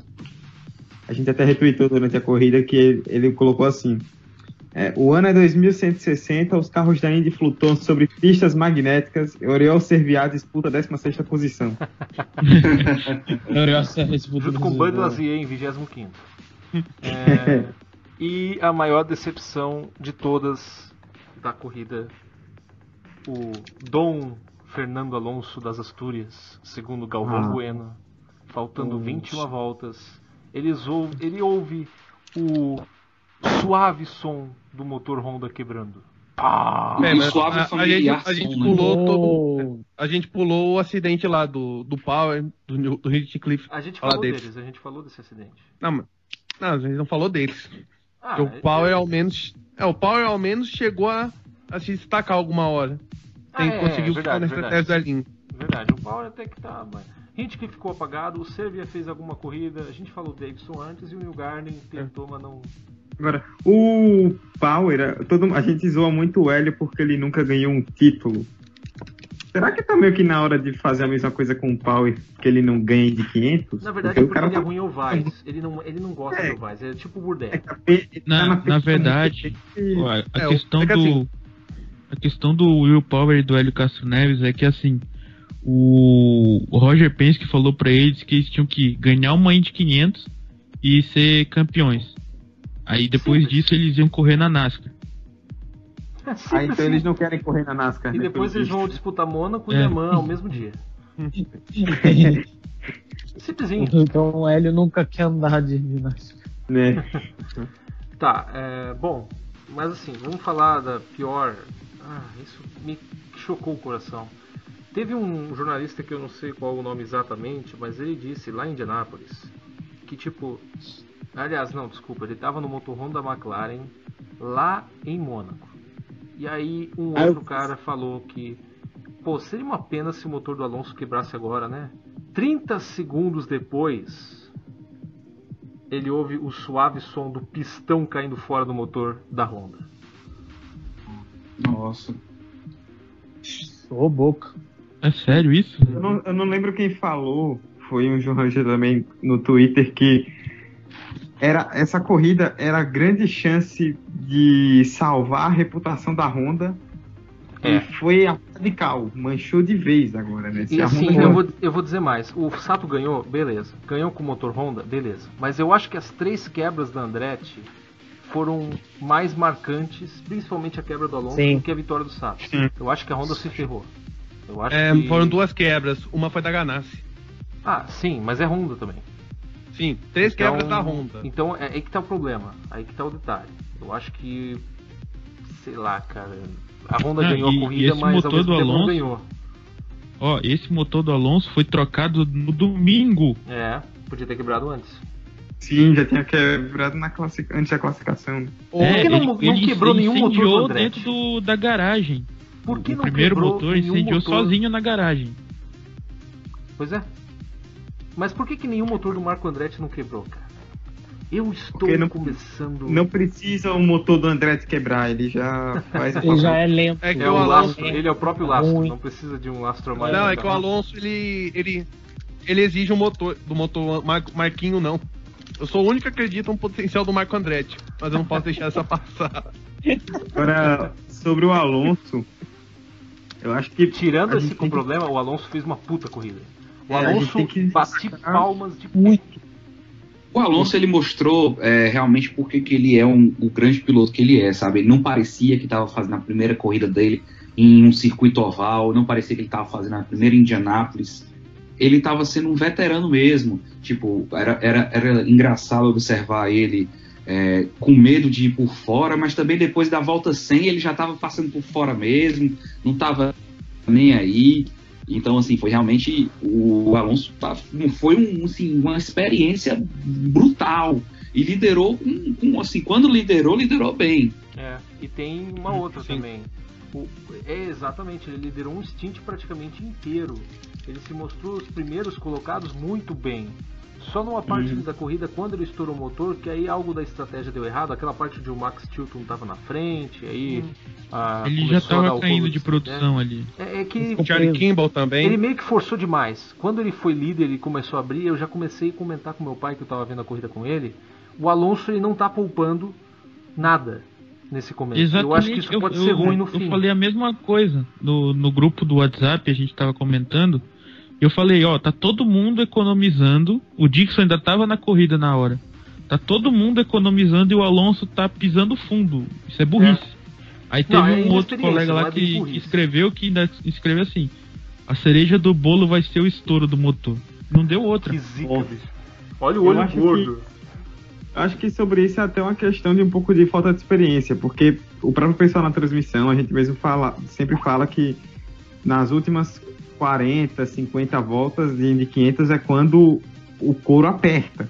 E o Alonso tava. E todo mundo tava andando em um ritmo meio que economizando, e aí no final o pessoal começou a apertar. E eu acho que ele sentiu um pouco isso, né? Mas com certeza se ele for de novo, certamente já é. Hoje ele já tem essa experiência nesse assunto. e sobre o Alonso, eu Desculpa. até coloquei no indicar da depressão também. É, ele teve três coisas, acho que foram bem bacanas. Primeiro, coragem de largar um GP de Mônaco ele não é um piloto de, de. Tudo bem, agora ele tá, mas ele não é um piloto de é, poucos resultados na Fórmula 1. Ele é uma estrela do grid. Ele é 12 vezes campeão. Sim.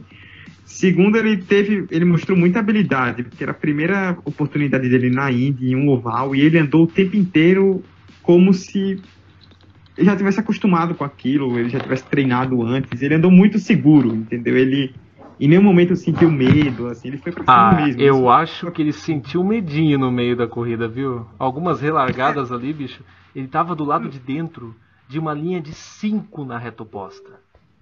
Ah, é, ah, é, aquilo ali também ninguém esperava, né? Aquele five wide ali, uma coisa Nossa, louca. Pois é. Não, five wide em Indianápolis. Uhum. Surreal. Em pouco, não, mas... E o terceiro, o terceiro, ele, uma coisa que me chamou muita atenção, apesar de que eu até já esperava muito carisma, porque o cara tava fora do emprego dele natural e do outro lado do oceano. Ele poderia simplesmente fechar a cara, esperar tudo acabar e voltar para casa. E não, ele atendeu todo mundo muito bem. Fez ele... questão de fez questão de ir andando, né? Saiu do carro e foi andando pois até é. o área dos pits. Acho que a Indy, resgat... a Indy resgatou o Fernando Alonso que sorri. Sim. Nossa, não é, cara, o, o Fernando Alonso, o Fernando e o Alonso. Não, não foi isso não. Alonso. Arruinço. Deu o motor aqui do IndyCar Cash parece que estourou também. Não, mas nós falar de reserva funcionando também. É. O reserva tá funcionando também, Felipe. Fique Ah, então pronto. Então vamos, vamos seguir. Mas isso também foi muito bacana para ele mostrar para o pessoal da Europa, quando ele voltar, que tem uma visão meio de, deturpada sobre a Indy, Cough, Cough, Hamilton. É, hum. Por sinal, queria deixar bem claro aqui meu chupa Hamilton, porque agora ele tá 25 pontos atrás do Vettel, por, depois que falou mal da Indy. Chupa é, chupa ele Hamilton. falou muito bem do contato que ele teve com a imprensa e com os fãs, sorrindo o tempo inteiro. No final, ele bebeu leite e tal, e ele falou uma coisa muito bacana que ele não sentiu falta de Mônaco. Acho que para um cara com uma corrida como Mônaco, que tem toda uma, uma fama, assim, uma mídia na Fórmula 1, o cara ir correr do outro lado do planeta e dizer que não sentiu falta, vou copiar é um pouco o Hamilton, isso, isso, diz muito sobre a Indy, né? E, e, e, e diz que foi a melhor experiência da vida dele. Exato, e tem Sim. outra. Quando você pensa em Fórmula 1, você pensa em Mônaco. É, para muitos, o melhor GP é o Grande Prêmio de Mônaco para os pilotos, né? Tipo, o GP mais importante é o Grande Prêmio de Mônaco. E ele o vai GP lá. É mais glamuroso. É. É porque e ele vai lá e ele também não tá GP nem de aí, Mônaco, meu amigo. É, GP de Mônaco é onde todos os pilotos moram, onde as equipes fecham acordos comerciais muito importantes, então é, é tudo o glamour, né? E, e eu, acho que, eu, acho que, foi o Gustavo, desculpa, é, eu acho que foi o Gustavo que falou que é, não duvida dele para pegar uma vaga na Índia no que vem? Olha, eu não sei se ano que vem, mas depois que ele cansar da Fórmula 1. Ah, com certeza. Com certeza ele vai. Ele, ele pegar vai... uma vaga na Indy pra uma... Acho que depois de hoje, em agosto, a decisão que ele vai comunicar é para dizer que ele tá saindo da Fórmula 1 e indo não, pra Indy, com sei. certeza. É porque assim, tem que pensar o seguinte, ele nunca andou no misto também. Se ele for perceber que o misto é muito legal, porque não tem direção hidráulica, não tem essas coisas todas que faz porque assim, é, eu vi uma entrevista do Alonso falando sobre as comparações de um Indy e um Fórmula 1. ele sentia falta da essência do automobilismo, que é o piloto brigar com o carro, e que isso tem na Indy. Porque na Fórmula 1 você tem tudo já programado. Tipo, você já sabe o que vai acontecer. Você já sabe o que você tem que fazer, quais são as curvas que você tem que manjar mais, quais são as curvas que você tem que ir um pouco mais para dentro, como o carro vai. Tudo isso você já tem programado. Na Indy, ele mesmo diz que não. É a essência do automobilismo. É todo mundo ali brigando por alguma coisa. E tudo, tipo, carros, não digo estáveis, mas um pouco mais complicados de se pilotar. Tipo, o, o Alonso estava brigando demais com o carro, meu amigo. O Alonso no começo o carro estava muito traseiro. Ele, ele ia pro muro no começo da corrida. Eu jurava que ele ia pro muro no começo da corrida. Então o Alonso ele já é algo assim. Ele pegou gosto pela Indy. E eu realmente posso dizer que esse cara, depois que sair da Fórmula 1, pode ir pra Indy sim. E também rolou o contrário, né? Tipo, ele pegou gosto da Indy e acho que a Indy também pegou gosto dele, porque o que foi essa semana de Indy 500 por causa dele foi um negócio absurdo. Agora, os treinos livres, a audiência bombou, um é, treino mas livre. tem um problema, os fãs, né? Tem um problema. É. Se você acompanhou os Sim. treinos, se você acompanhou o treino classificatório, inclusive alguns grupos de Fórmula 1 que tem no Facebook por aí, meu amigo, você vai se sentir um pouco decepcionado. Porque o que tem um de pouco? gente que falando. É, pois é. O que tem gente falando mal da Indy, que é uma categoria que é, tem muita volta em safety car, é uma categoria ultra perigosa, deveria ser cancelada porque o Dixon poderia ter morrido. Ah, complicado. É o que é o que o Matheus falou semana passada, né? É a gente tinha que, ter, não, tinha que ter a escape no oval.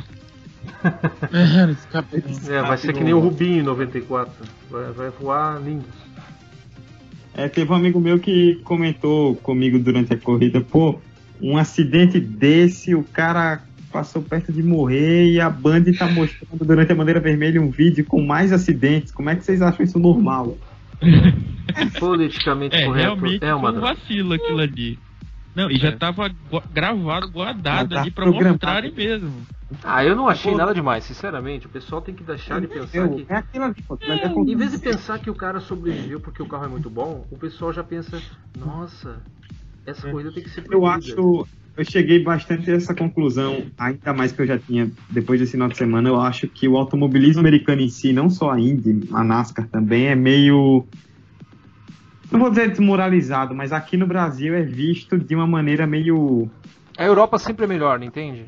É, a galera sim, acha que. Sim, sim, sim, o curioso é assim: ninguém lembrou que na Fórmula 1 de manhã um cara ficou com a cabeça contra o. contra a barreira de pneus. Não, que isso. Imagina se vocês vão falar disso. Para, né?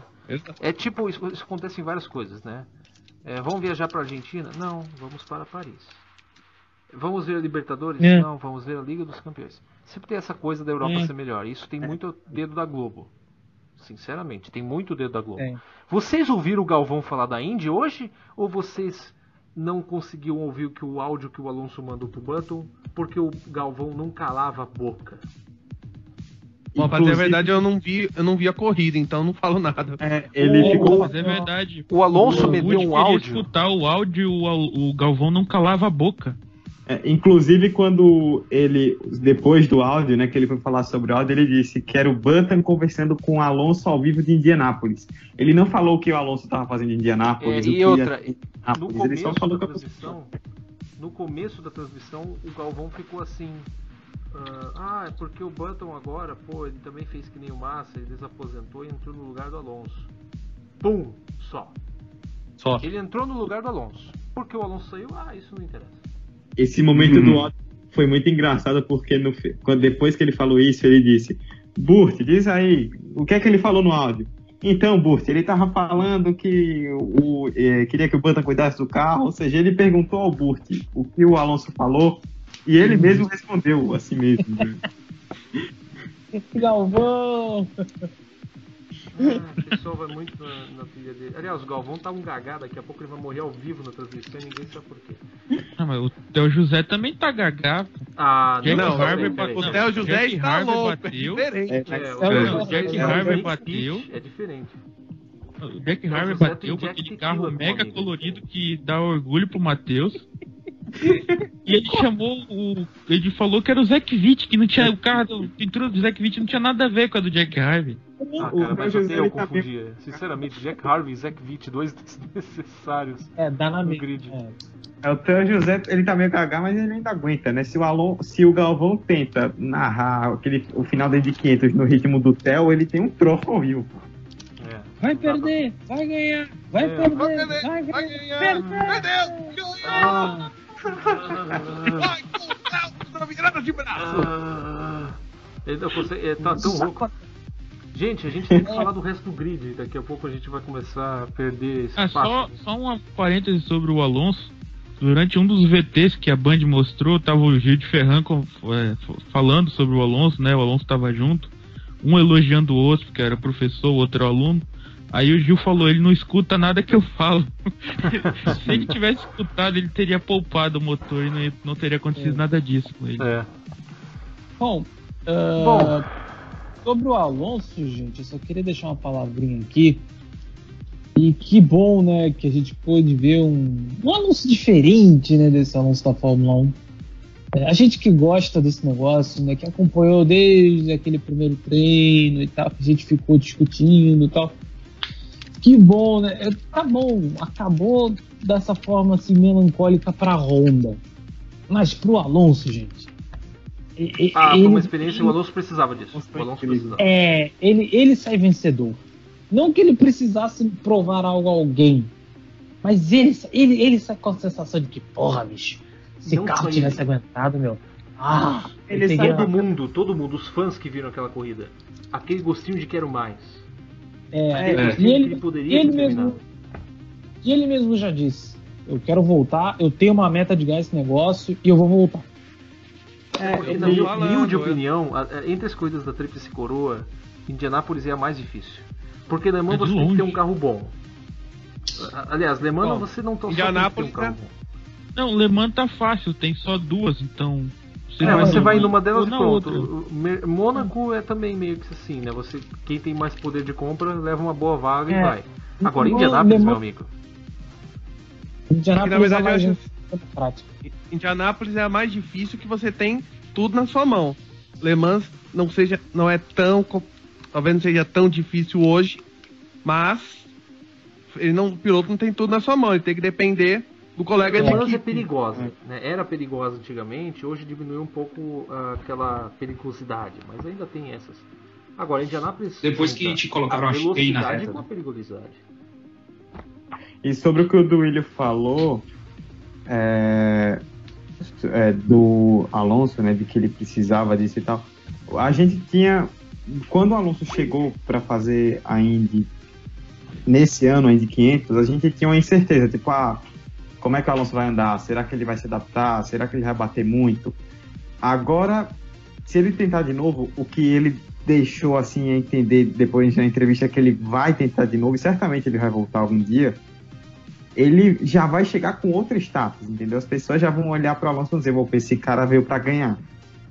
A gente não tinha tanta essa certeza quando ele chegou agora, mas tenho certeza que a partir das próximas edições que ele for tentar, que ele quer realmente a tríplice coroa, já vão olhar para ele como um favorito, como um cara que você pode botar tudo na mão dele, que ele vai aguentar o tranco e que ele vai conseguir chegar na frente. Verdade. E é... isso é muito bom até para a própria reputação dele ali dentro da categoria. Né?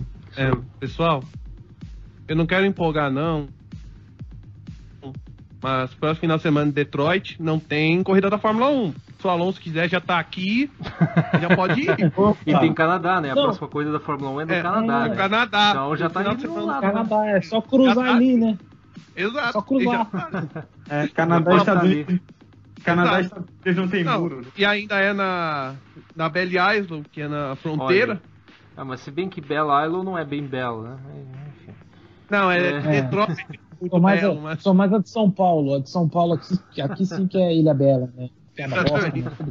É muito, muito bem, só para completar então, o 25 foi o Charlie Kimball, o 26 foi o Zach Witt, o 27 o Ryan Hunter Ray, ele bateu, uh, não sei se foi batida, mas enfim.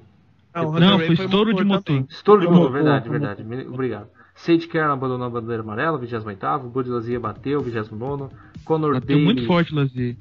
Não foi tão forte assim. Até, ele, ele até sim. bateu. Foi no mesmo um lugar jeito... do Burdé. É, mas ele, bate... ele deixou o carro então, correr, né? Ele já mereceu um troféu. Ele, ele vinha é, rodado ele... já, mas ele é. ainda vinha rápido. Pois é. 30 é o Conor Day, o 31 primeiro Jack Harvey. O Jack Harvey bateu sozinho, então é insignificante. E para terminar esse podcast, a gente tem que falar do maior acidente do ano de todas as categorias, porque Nossa. esse acidente o Dixon ele sobreviveu de uma forma assim. Não, pera lá, né? Eu posso, eu posso a, dizer a semana do Dixon, né? Vamos falar é, a semana, semana inteira do Dixon. do Dixon, pois é. Mas assim, da pole position até foi... hoje foi só zica. Pois é, na hora que ele foi se apresentar, ele com as duas filhas do lado, cara. Sabe aquela merda de pressentimento que você tem de, pô, cara, esse cara tem que terminar inteiro todas as 500 milhas que ele for fazer. Porque ele tem que cuidar das filhas dele. E cara, aquela merda de acidente acontece, putz, olha a zica, cara. É impressionante. Depois dele, dele ter escapado alto. de uma bala na cabeça. É, a gente é. vai falar disso já já. Que uhum. ele e o Davi Franchitti estavam ali. Não, assim, mas... todo mundo, todo mundo vê o acidente e olha, meu Deus, como é, como é que esse cara tá? Aí ele mas sai é, do carro, tá foi horrível plasticamente foi mais alto do que é. o do Will Power. O Will Power em 2011 nas Vegas não voou tão alto quanto o Dickinson hoje. Não, o, o Castro não. Neves quando catapultou em 2015, que não foi o que voou mais alto, também não foi assim. É, o Canaan quando voou em cima do L em 2011 era circuito misto, mas também foi foi meio temeroso. Nem, assim, foi, nem foi... o Mário Andretti quando voou em 2003, que ele deu duas catapultas no ar, também não foi daquele jeito. É, mas sabe o que, que é, sabe o que, que foi tão perigoso? É que o carro não foi reto.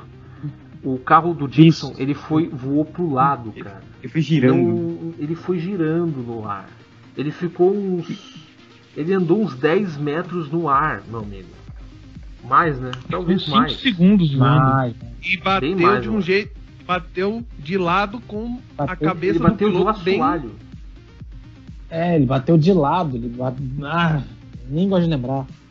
É assim, o, o, é muita sorte que o carro bateu no ponto exato pra, pra quebrar e a parte onde ele tava cair cair de Inteira. cabeça é, pra, o, de o Giafone o Giafone na hora não não caiu de cabeça pra cima caiu meio de lado ainda também. É, não mas não mas assim cai, caindo com a cabeça para cima sabe sim é, tipo não ficou sim. de cabeça para baixo no fim do acidente é, poderia é. ser pior um pouco mas não, o, o Giafone ele lembrou o Marco Campos. E eu, eu, eu, achei na hora que foi um exagero, mas eu voltei, eu posso ver o acidente, né? Eu tenho essa tecnologia de voltar o acidente um pouco. Mas foi parecido, cara. Porque foi, foi na quina do Safer Barrier junto com a grade. Meu amigo, nenhum piloto se batesse a cabeça ali, com a maior tecnologia que fosse, ia sobreviver a uma pancada dessa porque o carro ele pousou em cima do barrier no muro. Ele não foi arrastando, ele pousou, ele caiu de uma altura de alguns metros de altura. Ele voou muito alto, não foi longe, ele alto e ele pousou em cima do barrier e da grade. Então se ele tivesse com a cabeça para baixo naquela hora, putz, não sei.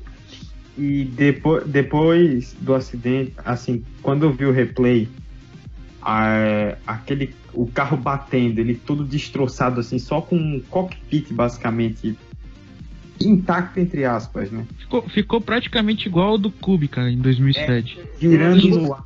Parecia o Conway em 2010. Uhum, Também. Capot, Parecia o do Franchitti em Houston. É, capotando na grama depois que bateu e um carro azul e branco. A primeira imagem que me veio na cabeça foi o, o, do, o do Greg Moore que quando ele bate no muro, o assento do Greg Moore, ele é exatamente igual. Tipo, só sobrou o cockpit, ele sai capotando. A diferença é que o Greg Moore caiu de cabeça para baixo. O ângulo do Greg Moore fez com que ele morresse. Não foi a batida Sim. em si, foi o ângulo em é. que ele bateu no muro. Se o Dixon o batesse no ângulo do Greg Moore, eu também acho que o Dixon não ia sair. Ele teria morrido. E, é. o Moore, e o Moore foi de cabeça no muro, né? É, o Moore foi seco. Ah, o Moore foi no muro, não foi na grade, né? Foi no é, muro. o Dixon foi na grade e não pegou em cheio, né? O Moore foi cheio no muro. E, e não tinha softwall no muro também. É. E poderiam ter sido duas mortes. Porque o Hélio também deu muita sorte nesse Cara, o Hélio, impressionante. Em 2012 ele conseguiu sair de um acidente leso. Agora ele conseguiu. O, Hélio foi um imã, né? O Hélio foi o Não, ano passado, ano passado o carro do Rossi quase passa por cima do Hélio lá em pouco, né? Pois é. Sim, é.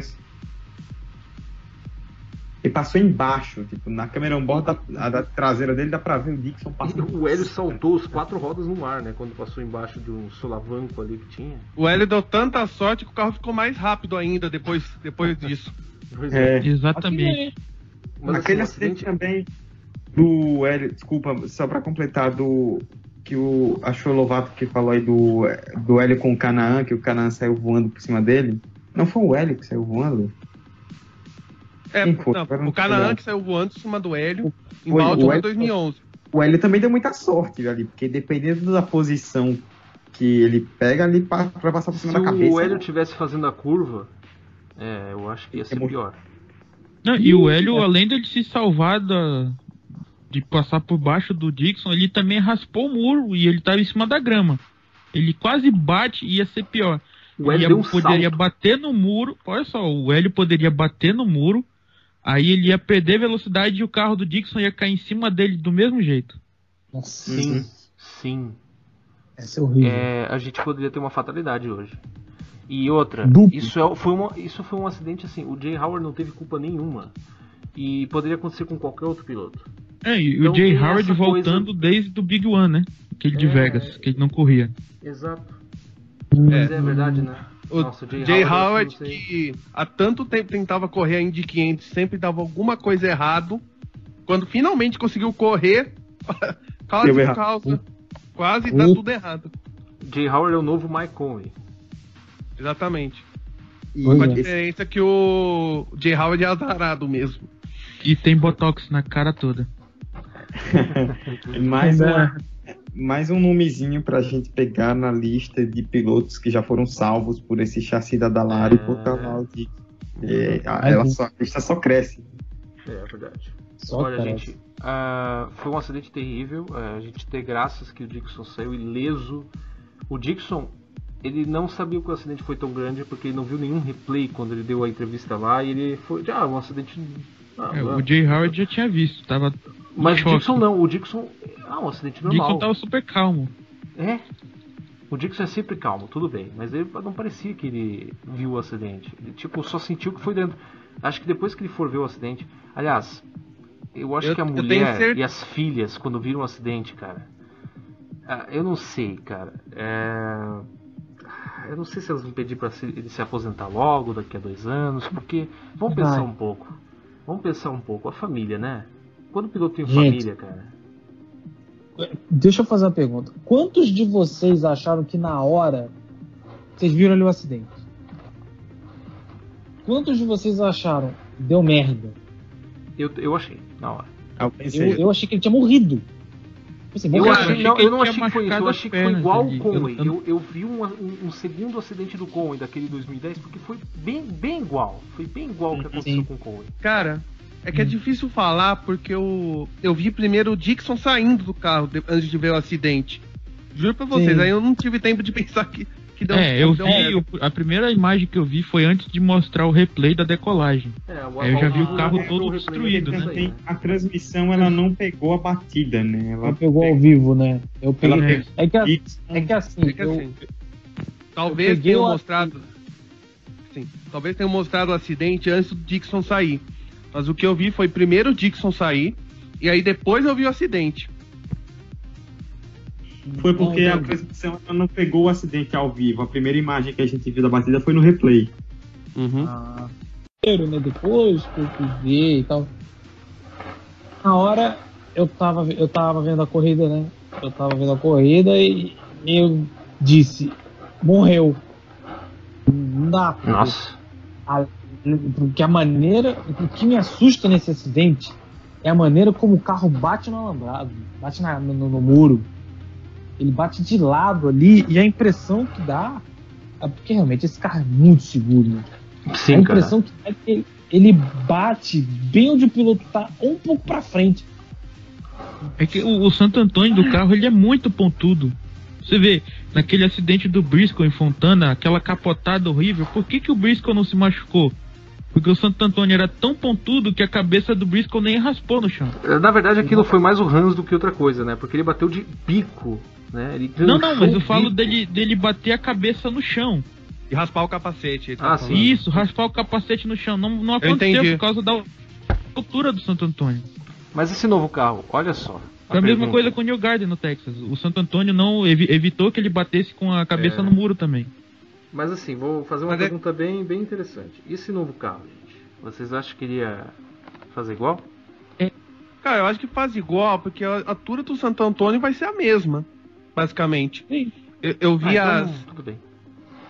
É que assim, eu tem uma montagem no Reddit, no subreddit da, da Fórmula Indy. Eles fizeram uma montagem na semana, quando lançaram um carro novo, do do, Pag, do Pagenot, que seria o e o, dá para ver que continua a mesma coisa. O Santo Antônio continua tão pontudo que o capacete não, não ficaria encostado no chão. Então eu acho que não muda tanta de não muda tanto. Sim. Até que ah, o Santo Antônio tá menor. É. Tomara que não mude. Não, é que assim, a altura não, tomara que pelo menos uh, tomara que pelo menos depois de hoje a Indy reveja o conceito do carro e, e tampe o Santo Antônio de novo. Não, para com isso. Tu acha que o Santo Antônio tapado ia mudar alguma coisa? Eu acho. Não, eu não, acho o seguinte, a altura do Santo Antônio é maior, é, por pode exemplo, ser até que, que eles revejem e aumentem mais a altura do Santo Antônio. Assim, a altura do Santo Antônio na, por exemplo, na época da Caixa é menor. Esse Sim. a Indy é, é maior. Dá pra ver claramente, por exemplo, que. Será que não é a câmera que, que faz isso? Porque dá a sensação não, a câmera de ser maior, porque a câmera tá ali, né? É dá a sensação de ser maior. Também. Pode ser isso.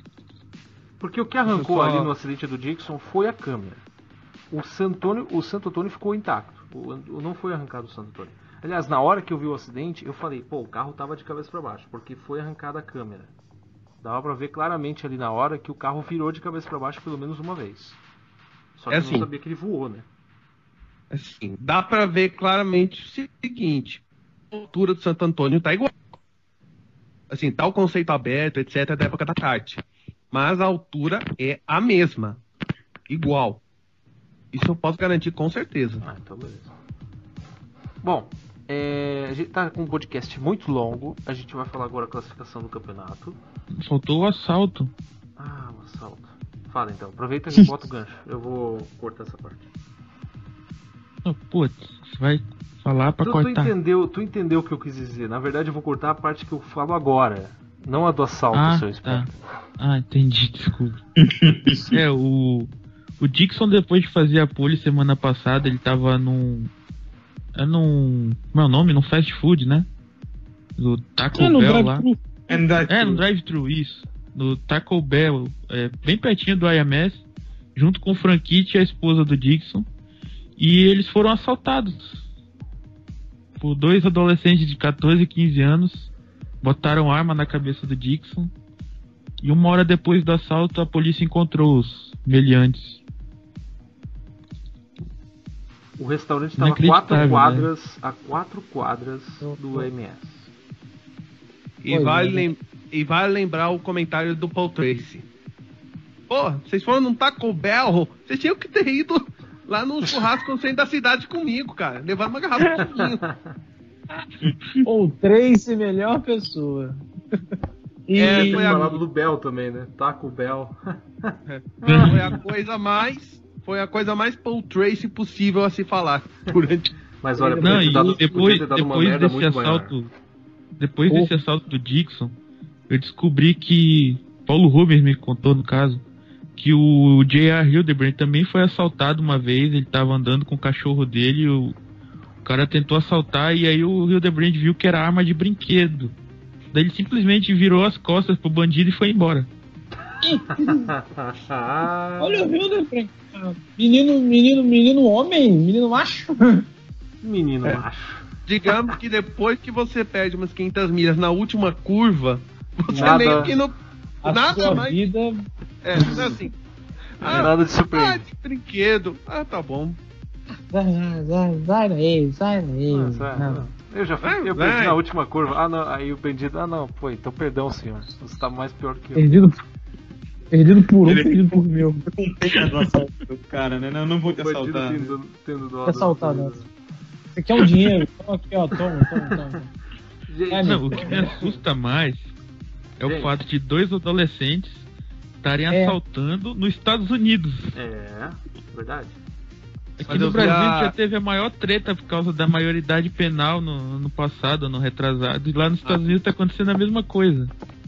Ah, não, lá nos Estados Unidos os caras vão ser julgados como como adultos. grande, podem apostar. Mas é, vale tem, lembrar, tem eu... estados que é, né? Tem, tem outros que não. É, vale lembrar, por exemplo, eu, eu vi no subreddit, também no mesmo subreddit da Indy, que essa região que fica o autódromo não é não tá uma região muito favorecida, embora embora quem mora irá falar, não, tá bem assim, isso já é outro condado. É, assim, tipo, eu não sei se Indiana, eu já ouvi falar que Indiana tem leis bem rígidas, né? Que é umas leis tem. meio rígidas ali e tal. Não é tão liberal Indiana... assim. Ah, é que assim, Indiana tem umas leis rígidas nesse negócio de crime também. Vou falar. É. Bom, gente. Mas. Ah. Mas não é, é assim. Região que fica em Indianápolis não é Detroit. É bom deixarmos isso claro. não é Cleveland. É, gente, uh, está acabando o podcast. A gente vai falar rapidão do, do que aconteceu, do, da classificação do campeonato, né? porque assim, apesar de que o Hélio ele perdeu a corrida e ficou em segundo, a corrida tinha pontos dobrados. Ou seja, o Hélio está na liderança do campeonato. Isso é muito importante para o futuro. Porque o Hélio finalmente pode ganhar o título. E tá com uma liderança até razoável, viu? É, é que também tem outra coisa, tá um empate triplo no segundo é, lugar. É. Entre o Pagano, o Sato e o Dixon. É. Eu já tô falando o seguinte, do jeito que o Hélio tá andando esse ano, eu não duvido que ele quebre a seca esse ano. Que ele não, e o que é mais impressionante, sabe o que é? É capaz do Hélio quebrar a seca sem vencer uma corrida. Isso depender do Roger Penske, né? É, é. verdade.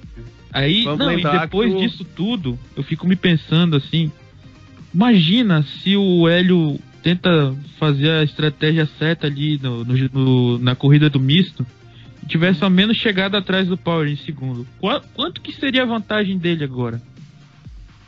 Uh. Grande. Aí é grande, hein? Seria grande.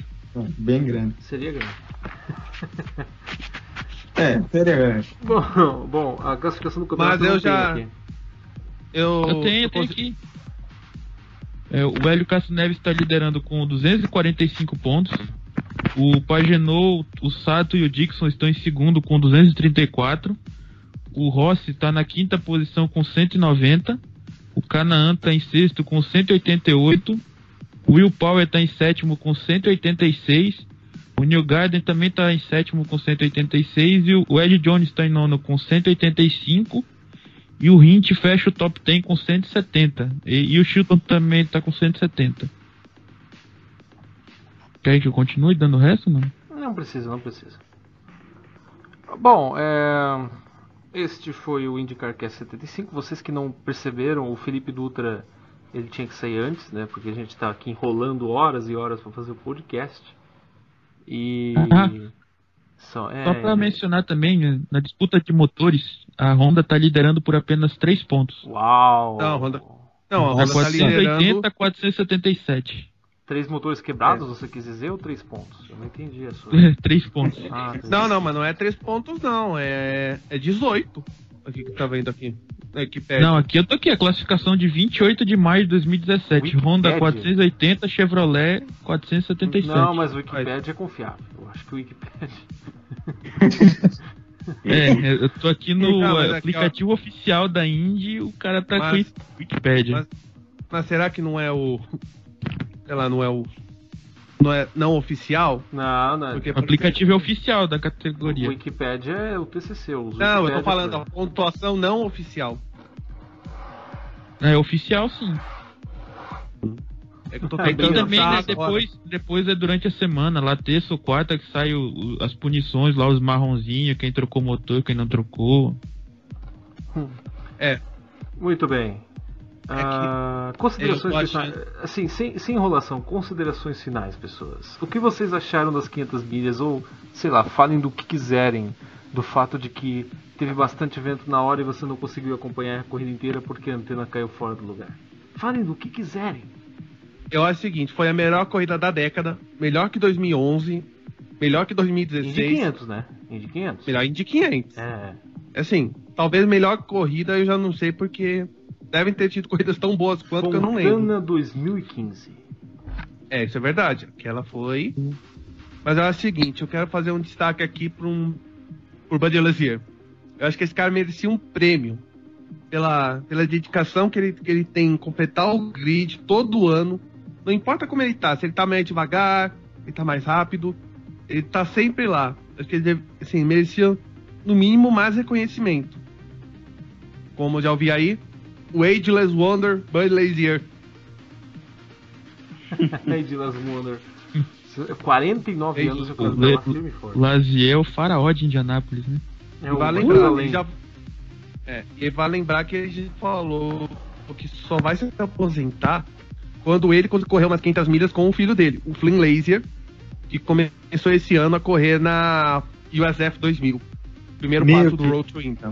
Então bota mais 10 anos de Lazier aí. 20 anos de Lazier. No mínimo. Ah, e se acontecer alguma coisa com o Bud Lazier, chama o irmão dele para correr também. Sim, o Jacques Lazier. Jacques Lazier. Ou até o pai, o Bob Lazier. Acho que esse eu acho mais difícil, hein? Ah, sei lá, né? Se o Mario Andretti quer correr, chama o Bob também. Pô, lembrei do Pig Bolt, de repente, eu não sei porquê. Billy Bolt. Greg Ray. Rob Greg Ray. Quem é o próximo? Ah, Buzz Calkins. Buzz Calkins. Rich Hand. George Beck. É. Eu era, assim, eu era Cartizete do passado, Chimp Carzete. Hoje eu, hoje eu revejo assim, meus conceitos, eu falo que eu tava errado com alguns caras, mas o Buzz Calkins era, era foda. Nelson era foda Felipe. Começou a O bruxa. Aqui. Vamos, vamos, Bertão Vamos começar aqui com a consideração, senão a gente vai começar a várzea aqui de novo. Vamos continuar. Arnmeyer. Bom, bom uh, que prova. Eu que não consegui assistir a prova inteira, é uma pena. Eu peguei do acidente do Dixon pra frente. Mas eu pretendo pegar as primeiras 50, 54, 55 voltas para assistir e continuar para ver lá. Isso aí, Indy 500 é isso. É. Pra ver as entrevistas que a Band não mostrou. O grande. O canal. É, isso, isso que é de 500, atenção, nervosismo, nervos à flor da pele, estratégia, jogo de xadrez e tal. Parabéns pro Sato. Pro Hélio, acabou que eu não falei sobre ele.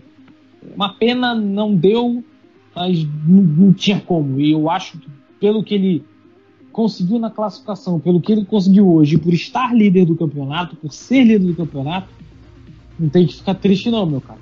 Mas também tem não tá feliz. expectativa, né? Não é, não cria expectativas. Não cria expectativas, Hélio, pelo amor de Deus. Não querendo por causa das estratégias. Eu, eu não estou querendo expectativas, mas eu já olhei os preços de ingresso para o GP de Sonoma, é, para comemorar o título. Aqui, é 3 eu mil ainda, a... tá? Com dólar a 3,12. Que beleza, hein? Eu já perdi não, mas... de quantas vezes o Hélio foi vice. Então, não quero não, você vai. Vamos não, você faz o seguinte: você vai pra São Francisco, que a passagem é mais barata. Aí o. Nossa, aí depois completa de carro. Pega uma bike. Ah, Exato. Pega uma bike. Exato. Mas é isso aí, galera. Quero agradecer o convite aí. É mais uma edição das 500 mil na conta. Precisarem só chamar. Até a próxima e viva a Indy. A gente vai pagar o cachê com coxinha, tudo bem? Eu, posso, eu posso pegar, pedir uma embolinha de queijo? Não, eu também. É, é coxinha ou. É, Bolo Tem balas de iogurte. Cobertura de chocolate. Bolo de cenoura. Nossa, bolo de cenoura. Aqueles de procedência duvidosa. Ei. Saquinho de um real. É, quem que faltou ah, falar aí? É, tem, que, tem que comer rápido o bolo, porque da última vez que a gente trouxe o bolo pra festa da, da edição 70, 50, não lembro bem, O, o irmão do Edu comeu tudo. Grande Arthur! O estagiário. Ele tá dormindo aqui do meu lado. Eu tô aqui gritando e ele tá dormindo. O bicho tá odiando a gente. Quem falta ainda? Eu. Eu? Tirem para o Não, eu já falei. A minha ódio é o bando de legia. É, deixa eu falar então. É só rapidinho, só sobre o que o Gustavo falou. Eu fui pesquisar o grid da Indy 596, não tem ninguém correndo além do lazer. Ninguém. Todo mundo já parou. E, e, tem gente que parou de correr agora, que nem o Tony Stewart, tem a Lynn St. James, tem falecido, tem o Michele Alboreto no grid. Ah, e Luendijk. Tem Paul Ed, Durant. Ed Chive. Tem Alessandro, Zam... Alessandro Zampedri em quarto. John Paul Jr. Gringo. John Paul Jr. John Paul, Michael Jordan Jr. Tem o... Esse grid é uma delícia. E a RL de 96 é uma coisa espetacular. John Paul Jr., esconda suas e, e esse grid conseguiu fazer uma corrida melhor que a da kart. Incrível. Mas não, é. mas a kart e aquele. Eles, tão, eles são tão mentalmente melhores que os da kart que não rolou Big One na largada. oh, é, mas Indianápolis foi projetada pra isso. Michigan não. Também, também tinha. Também tinha um espanhol correndo em 96, que nem o Alonso esse ano. Tinha o Fermin Vélez correndo em 96. Não era o Sérvia, não. Não. Não, Sérvia ainda... O Afonso Giafone não tava correndo? Não, tava o Marco Greco. Não, o Marco Greco tava. Marco Greco e Raul Boesa não tava? Não, Boesa não tava. Não, não, não, não é o Raul Boesa, é o DJ Raul Boesa. Por favor, respeitem essa Eliseu Salazar tava Meu, correndo também. Vamos ah, lembrar dele. Enfim, eu vou, eu vou cortar Mas... essa parte aqui. É, agora deixa... Não, deixando a enrolação de lado. Duas coisas, tipo, primeiro, foi muito bom. É, muito boa essa experiência toda para a Indy, especialmente foi bom a Indy ter feito uma corrida. Eu acho que todo mundo sai ganhando. Sim, porque a Indy fez em uma, um final de semana em que tinha muita gente assistindo, inclusive uma galera que nunca viu Indy na vida, que estava vendo por causa do Alonso, foi aquele cartão de visitas. Assim, se a Indy faz uma corrida chata, o pessoal ia falar, tá vendo? Ó, o oval é fácil, é e só convenhamos, a Indy deu de mil a zero hoje. Mil a zero. Em tudo. Mil, mil a zero em todos. Sim, porque literalmente a, a, todos. Tá tendo nem corrida. Que tá tendo agora. sim, mas. Tá é tendo sim, mas tá uma bosta. É, essa coisa de segmento dá pra discutir depois, mas. É, Coca-Cola 600, depois Indy 500 é broxante. E a, e a Mônaco não precisa nem falar, né? A Indy foi a melhor corrida de longe e com muita gente de fora assistindo, de fora entre aspas, né? Foi muito bom passar uma imagem de que é uma categoria que tem emoção. Eu, pelo Indy Depre hoje, o que eu vi de comentário de gente falando que não gostava de oval, ou que nunca tinha visto a Indy, que teve uma experiência ótima assistindo a corrida, que não, tinha na, não tem na Fórmula 1 há muito tempo, foi muito gratificante poder ver isso. Isso porque e... a Band não faz muita questão de transmitir direito. É, se ela fizesse, teria sido ainda melhor, né? É, assim, só, só esse ano que ela tá tentando fazer algo. Mas depende muito do Théo José e do Jafone. Não, ainda é muito pouco. O, manter é muito o show. E uma, isso aí é mais uma curiosidade. Hoje o Sato foi o primeiro asiático a vencer uma corrida. Poderia, poderia ter sido, assim, é, geograficamente falando, literalmente falando, o primeiro árabe, porque o Ed Jones ele corre com a bandeira dos Emirados Árabes, ele é nascido em Dubai. então a, o, o, pódio da, o pódio da Indy 500 foi, pódio entre aspas, nos três primeiros foi um japonês, um brasileiro e um árabe. Uh. A globalização. É, porque não tem mais o Thomas Schechter, né? Senão ainda tinha uma africana. Tem uma africana. Hum, sim, verdade. E ele Todos gritando motherfucker lá pro Marco Andretti. Não tem mais isso. é... Não. Mas com certeza alguém falou motherfucker pro Marco Andretti, eu tenho certeza. ah, isso aí é prático. Mas foi uma corridaça e valeu a pena ter ficado esperando tanto. Foi muito bacana, muito legal. E vamos Bom, lembrar que a chuva nem deu as caras. É, pois é, de, deixa eu dar minhas considerações aí.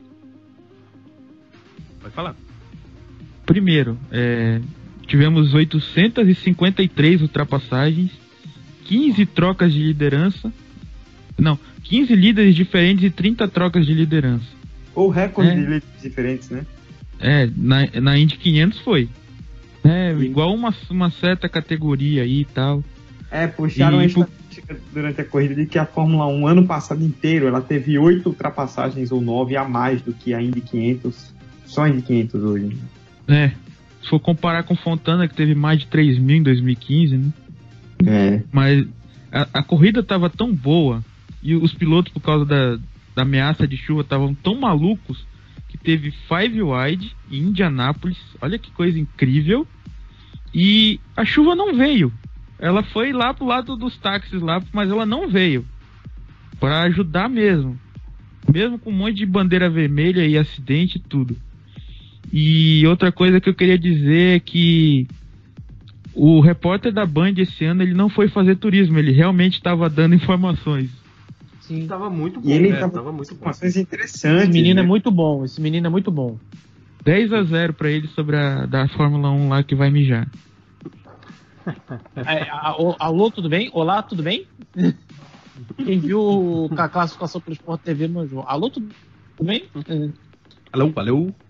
Alô, alô, pior... tá ligado? E aí, tá ligado? Sport TV. TV. Não, é, não, não é. Bicho. Não é que assim, vazou, vazou, vazou um áudio dela durante a transmissão que ela tava conversando com alguém. Aí ela começou a falar assim: Não, é que tá meio aqui assim, né? Não sei o quê. Aí daqui a pouco ela: Alô, alô, alô, tudo bem? Tudo bem? Tudo bem? Alô, alô. Alô, alô. alô, você! É, é você mesmo. Tá começando o domingo espetacular. Olá, tudo bem? É, minhas considerações finais. Que corrida do caralho. Essa corrida foi a melhor Indy 500 que eu já vi. Eu vejo desde ah, Foi a melhor do milênio. Pode ser que tenha outras corridas Indy 500 que eu não vi. Tipo, o YouTube, ok. Mas aí não dá a mesma sensação de ser ao vivo, né? Tipo, pode ter sido, mas eu não consegui ver. Foi muito boa. Eu gostei até do fato do Alonso ter abandonado por um lado porque o Alonso dando esse gostinho de quero mais, dá aquela impressão assim, daqueles fãs de Fórmula 1, ah, essa Indy é muito fácil. Na verdade não era. Hum. Não era fácil. Né, Hamilton? É, é... Se, ele ganha, se, ele ganha, hoje, todo mundo ia falar, tá vendo? O cara Nossa, sem experiência nenhuma chegou e já ganhou. Segundo, terceiro, quarto, quinto, todo mundo vai menospre... todo mundo pretende menosprezar o fato em vez de valorizar o outro. Tipo, o Dixon bateu. Ah, o carro é uma porcaria. Em vez de pensar, porra, o Dixon saiu ileso do carro, cara. Ah, o Alonso é uma. Essa categoria é muito fácil. Não, o Alonso é muito foda. O Alonso conseguiu Não, chegar de impressionante rookie para quase ganhar as 500 milhas. Ele tava com uma chance é. muito grande de ganhar as 500 milhas. Não, o Sato ganhou aí a categoria nivelada por baixo. É, não, esse Fórmula 1 ganhou. Hum. Em vez de pensar que o Sato estava lá há 10 anos quase, e a primeira temporada foi em 2010, ele ganhou em 2007. É, 2017. Ele está com 39 anos. Ah, mas então o pessoal é muito Não, braçudo. 40. O pessoal é muito bração. Cara, vai vai assistir Copa Truck, vai.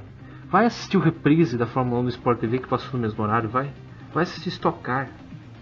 Deixa os fãs que querem ver uma corrida assim então, Os que tweetaram 270 mil vezes. Exato. Deixa, deixa esses caras em paz, tá bom? Ninguém quer saber de você. Meu amigo, você caiu de paraquedas aqui. A Fórmula Indy não vai mudar por causa de você. Ela não vai deixar de ter menos bandeiras amarelas ou ter menos safety car por causa de você. Ou porque o Alonso botar tá ali. escape no oval. É. Meu amigo, a, o mundo não gira em torno de você. Então, foi sensacional para todo mundo. Menos para os fãs europeus eu acho que para eles é algo assim, eles viram a corrida por obrigação e não conseguiram gostar porque eles têm a mentalidade deles. Eu não reclamo disso. O problema é quando eles querem mudar os outros. Aí eu reclamo.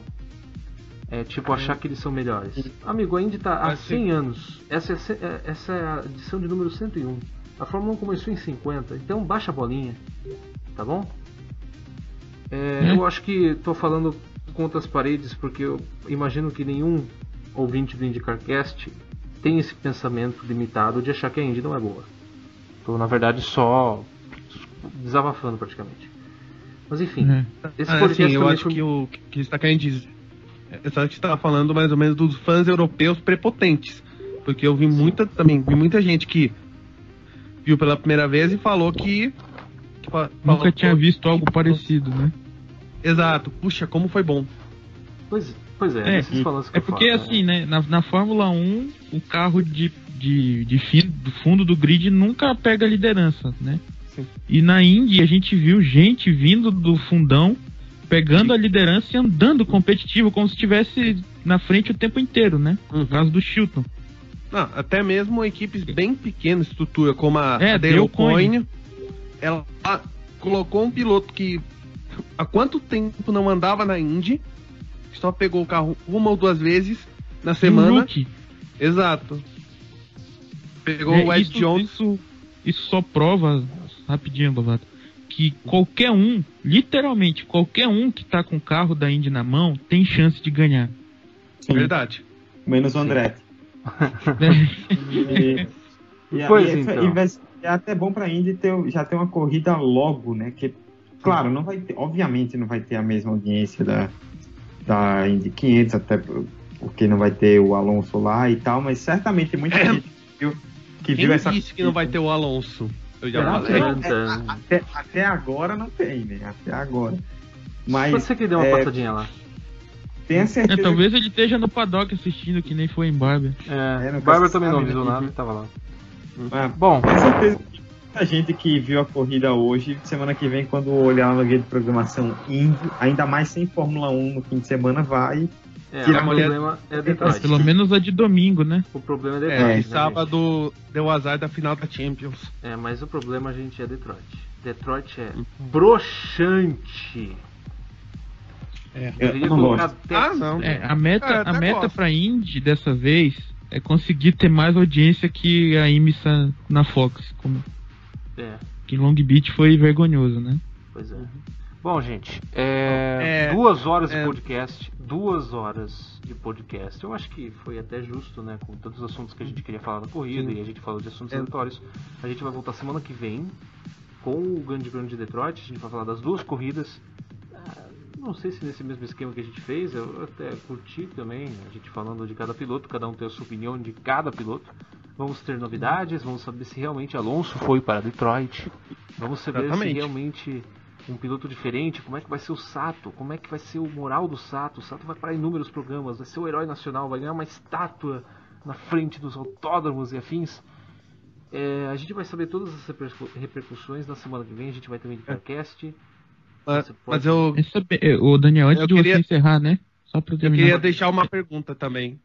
Posso, posso perguntar? Aproveite. Pode. Quem tomou mais calmantes durante as 500 milhas? O Brian France, o Bernie Eccleston ou o Tony George vindo, vendo que Tony nada, George. Tony George, mito! Sua ordem Aposentou a Mary Room, apareceu lá Tony George. Nossa, eu tava me segurando pra falar Tony George. Gente, todo mundo esperando. Deus! Eu odiei. Sabe por quê?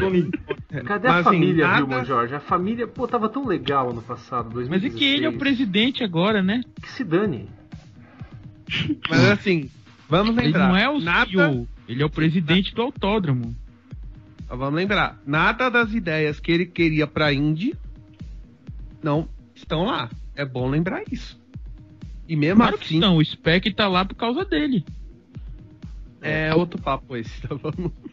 Mas, enfim, a, a gente vai ficar três horas agora discutindo isso. Exato, vamos fazer um IndicaCast especial. Disso, Tony, é. Quem venceu? Vai ou Tony... É, é um tema uh. post-season. Três horas discutindo sobre as merdas que Tony Jorge fez. Fez, exatamente. Isso, eu já estou dando Quem... minha opinião aqui, né? Olha só, que jornalista parcial. Que jornalismo, Exatamente. que jornalismo verdade. Muito bem, né? você pode mandar também. Vamos fazer um paralelo, vamos fazer um podcast paralelo, as merdas de Tony George e de Craig. É fazer um podcast sobre a vida financeira da carta. vamos fazer Porque a Indy deve voltar para Holanda e para tá Alemanha. Porque a Indy deve voltar para Holanda e para Bélgica. Depois de hoje já pode voltar pro Japão, viu? Olha, Moteg. Não. Sim. Só se a corrida chamar Takuma Sato 500. Cara, a gente discutiu, a gente discutiu o, o, o, Moteg, né? A gente discutiu que o Moteg era. Aí eu falei, pô, Moteg é um bom lugar para voltar. E o pessoal, meu Deus, você está louco. Oh, Moteg é horrível. Oh, já, que, já que o oval tá danificado, pra voltar tem que reformar, certo? Então bota um bankzinho um pouquinho maior, aí dá pra voltar. Ah, dá licença, vai ser um bank de 33 graus, vai ser monstro aí. Não, não, levantar 3, nem 4 graus. Fazer, cara, tá tem bom. uma pista passando por baixo, eles nem podem mexer. Nem podem. Vai ficar indo do lado, vai ficar uma merda. Se ficasse no meio, não embaixo. É, enfim. Então faz assim, ah, transforma na Dark. Eu quero, eu quero transforma tanto terminar esse Japão. programa, gente. Eu quero tanto terminar esse programa. Vamos lá. Eu tô eu tô Você vai se ferrar pra editar igual como eu me ferrei essa semana. Eu não vou conseguir. Eu quero terminar amanhã, gente. Colaborem. Você pode. Tá você pode mandar perguntas para o indicarcast.gmail.com esse podcast vai estar no Indie Center Brasil, o melhor site da Indie no Brasil. E quem discordar é clubista. E, enfim, tem perguntas. Você também, o, o, grupo do WhatsApp, se não me engano, o João faz parte lá também. Você pode mandar perguntas por lá, enfim mandar algum Chame a gente, comentem nesse, no post desse vídeo no Link Center, ou no YouTube, ou no é, Facebook. Quem você odeia, manda merda, pode fazer o que, que, você quiser. Ah, esse guri aí que tá apresentando é um bosta, pode falar. Eu também. É, ah, sim, também comentem no tweet no Indicar da Depressão que nós também vamos divulgar esse podcast lá. Olha só, hein? Pode xingar a gente, já sabe quem é agora quem é o responsável pela página. Pode ir lá no meu privado, mandar Isso mensagem. Isso aí. Aliás, ele é, mora é, na rua ouviu, tal. Quem ouviu o podcast passado viu, sabe como é que são os bastidores de tudo que a gente faz, então. o, o apartamento do Eduardo é o 53, ele mora na avenida. Opa! ele só coloca todos os funcionários para trabalhar ao mesmo tempo enquanto ele tira folga. Isso, ele tira folga na, da Indy 500. Os outros, os estagiários, ele trabalha. Esse aí que é um excelente. Não, ele coloca todos na mesma função para se certificar que alguém vai fazer. é o esperto, é, é o AJ Point. Nossa, aí fica uma delícia, como o Matheus falou. Você manda um comentário, aparece três ou quatro respostas diferentes do mesmo perfil. Tudo pensando, pô, Lazia foi uma droga. Não, Lazia foi legal. É tipo isso. Eu já dei o meu tchau, tá? Eu já. Eu já, eu já cortei essa parte toda, tá bom? É, eu vou dormir, gente, porque são meia-noite e 16. Vocês são os desgraçados. Deixa dormir depois da 100 de 500. Porque. Gente, desde as nove eu tentando gravar e dá um merda da internet. Ainda bem que não parou porra nenhuma essa internet que deu pra gravar. Deu Daniel zica no meu gravador, não gravei nada. Ninguém percebeu, mas eu caí umas três vezes no meio do programa. E eu consegui voltar a tempo. Ninguém percebeu. Nossa, né? se você caiu. Eu caí. Parte, o tempo que você caiu foi, perdeu tudinho, o tempo que você estava fora. Tá brincando. O, o Daniel começou o programa já querendo terminar. Peraí, peraí, sério? Não, Sério? não, não, pô, calma, tô brincando. Não, não, tô falando Não, tipo, sim, pra, pra se encerrar. Cair, tu perdeu. Eu ia falar rapidão. Ah. É que se a gente for parar pra pensar rapidão, o Takuma Sato hoje é o que o Emerson Fittipaldi foi em 89 quando ele venceu. Foi o primeiro de um país, veio da Fórmula 1, e bateu tudo igual. Júnior. Virou herói nacional. Agora vai vir uma horda de japoneses pra, pra Índia. Oh. Invasão, invasão nipônica. Daqui a pouco tem nove japoneses no grid da Índia. Próximo é o Kamui Kobayashi. Próximo é o Kamui Kobayashi vai, levando o Nakajima. O filho do Matsushita tá vindo. É. Pô, mas não, o, o Norman Ó, ó, ó, Japão. Vocês ganharem de 500. Traga a Toyota de volta pra gente ter Bump Day de novo. Olha só, hein? Ah, Olha só. Há um Bump Day com 40 carros. Há um Bump Day com 40 inscritos. Volta a missão, volta a missão. Se, fosse, se, se, o, se o Japão ganhou e vai trazer a Montoya, se o Brasil ganhou, traria quem? Eles vão trazer a Montoya. Eles vão trazer a Montoya. Motor Montoya? É o motor Montoya. movido a burritos. Ele é movido a burritos. Uma explosão. E... Esse motor, esse motor bebe muito. Não, pra quem viu a Toyota na IRL, manjou da referência que o, o Edu tentou fazer. Ai, gente, eu, eu prefiro voltar. Cara. Eu não aguento mais. Tô dormindo aqui na frente do PC. Não, gente. Vou... O, Daniel vai, vai, vai, vai, vai postar quando isso aí? Vai fazer então, que nem. Velho. O Jaola oh, que vai postar sábado? Pois é. No podcast passado eu já falei que ia sair quinta de manhã pra se ouvir no, no, no Japão, no Havaí, sei lá onde. Saiu horas antes depois. Lembra e só de... saiu no sábado, então. Fontana 2015, Antes que o Daniel ia editar, o Daniel ia editar o podcast no sábado à noite falou amanhã meio-dia, tá no ar. Isso! Por uma semana. Aquilo eu lembro, bicho. Aquilo eu lembro, cara. Amanhã meio-dia, pô. Amanhã meio-dia. é, se a gente estivesse nos Estados Unidos, que seria feriado no outro dia, é uma coisa, né? Mas. É verdade. Cara, o do Rio já abandonou fazer... o barco. O do Rio já abandonou o barco, gente. Eu acho que a gente tá afundando. Melhor já sair também. Eu acho que eu vou fazer. Amanhã não vou faculdade. Eu vou alegar que eu tô seguindo o Memorial Day. Eu Daqui a pouco vai seguir o Hanukkah e o Ano Novo Chinês. É, vamos também. É, Ai, eu só não falo que vou... muito trouxa, cara. É só você apertar pra desligar o gravador e já acaba, entendeu? Mesmo que a gente continue falando. Oh, que delícia. É, eu só não falo que vou seguir o Ramadã, porque aí senão ia ser muito explosivo. ia ser tipo ia ser o motor da Honda. É, exatamente. Ia ser bombástico. Motor da Honda que tem uma parceria secreta de bateria Samsung. Exatamente. É, se o Ed Jones ganha hoje, ia ser o maior Ramadã da história. Cara, mas eu vou dizer, aquela propaganda da Panasonic do lado do carro do sapo vai ficar famoso, cara. Vai. É a única que tem, né? Não é, tem como não ficar famoso. É só detalhe. Enfim, tchau, tchau, tchau.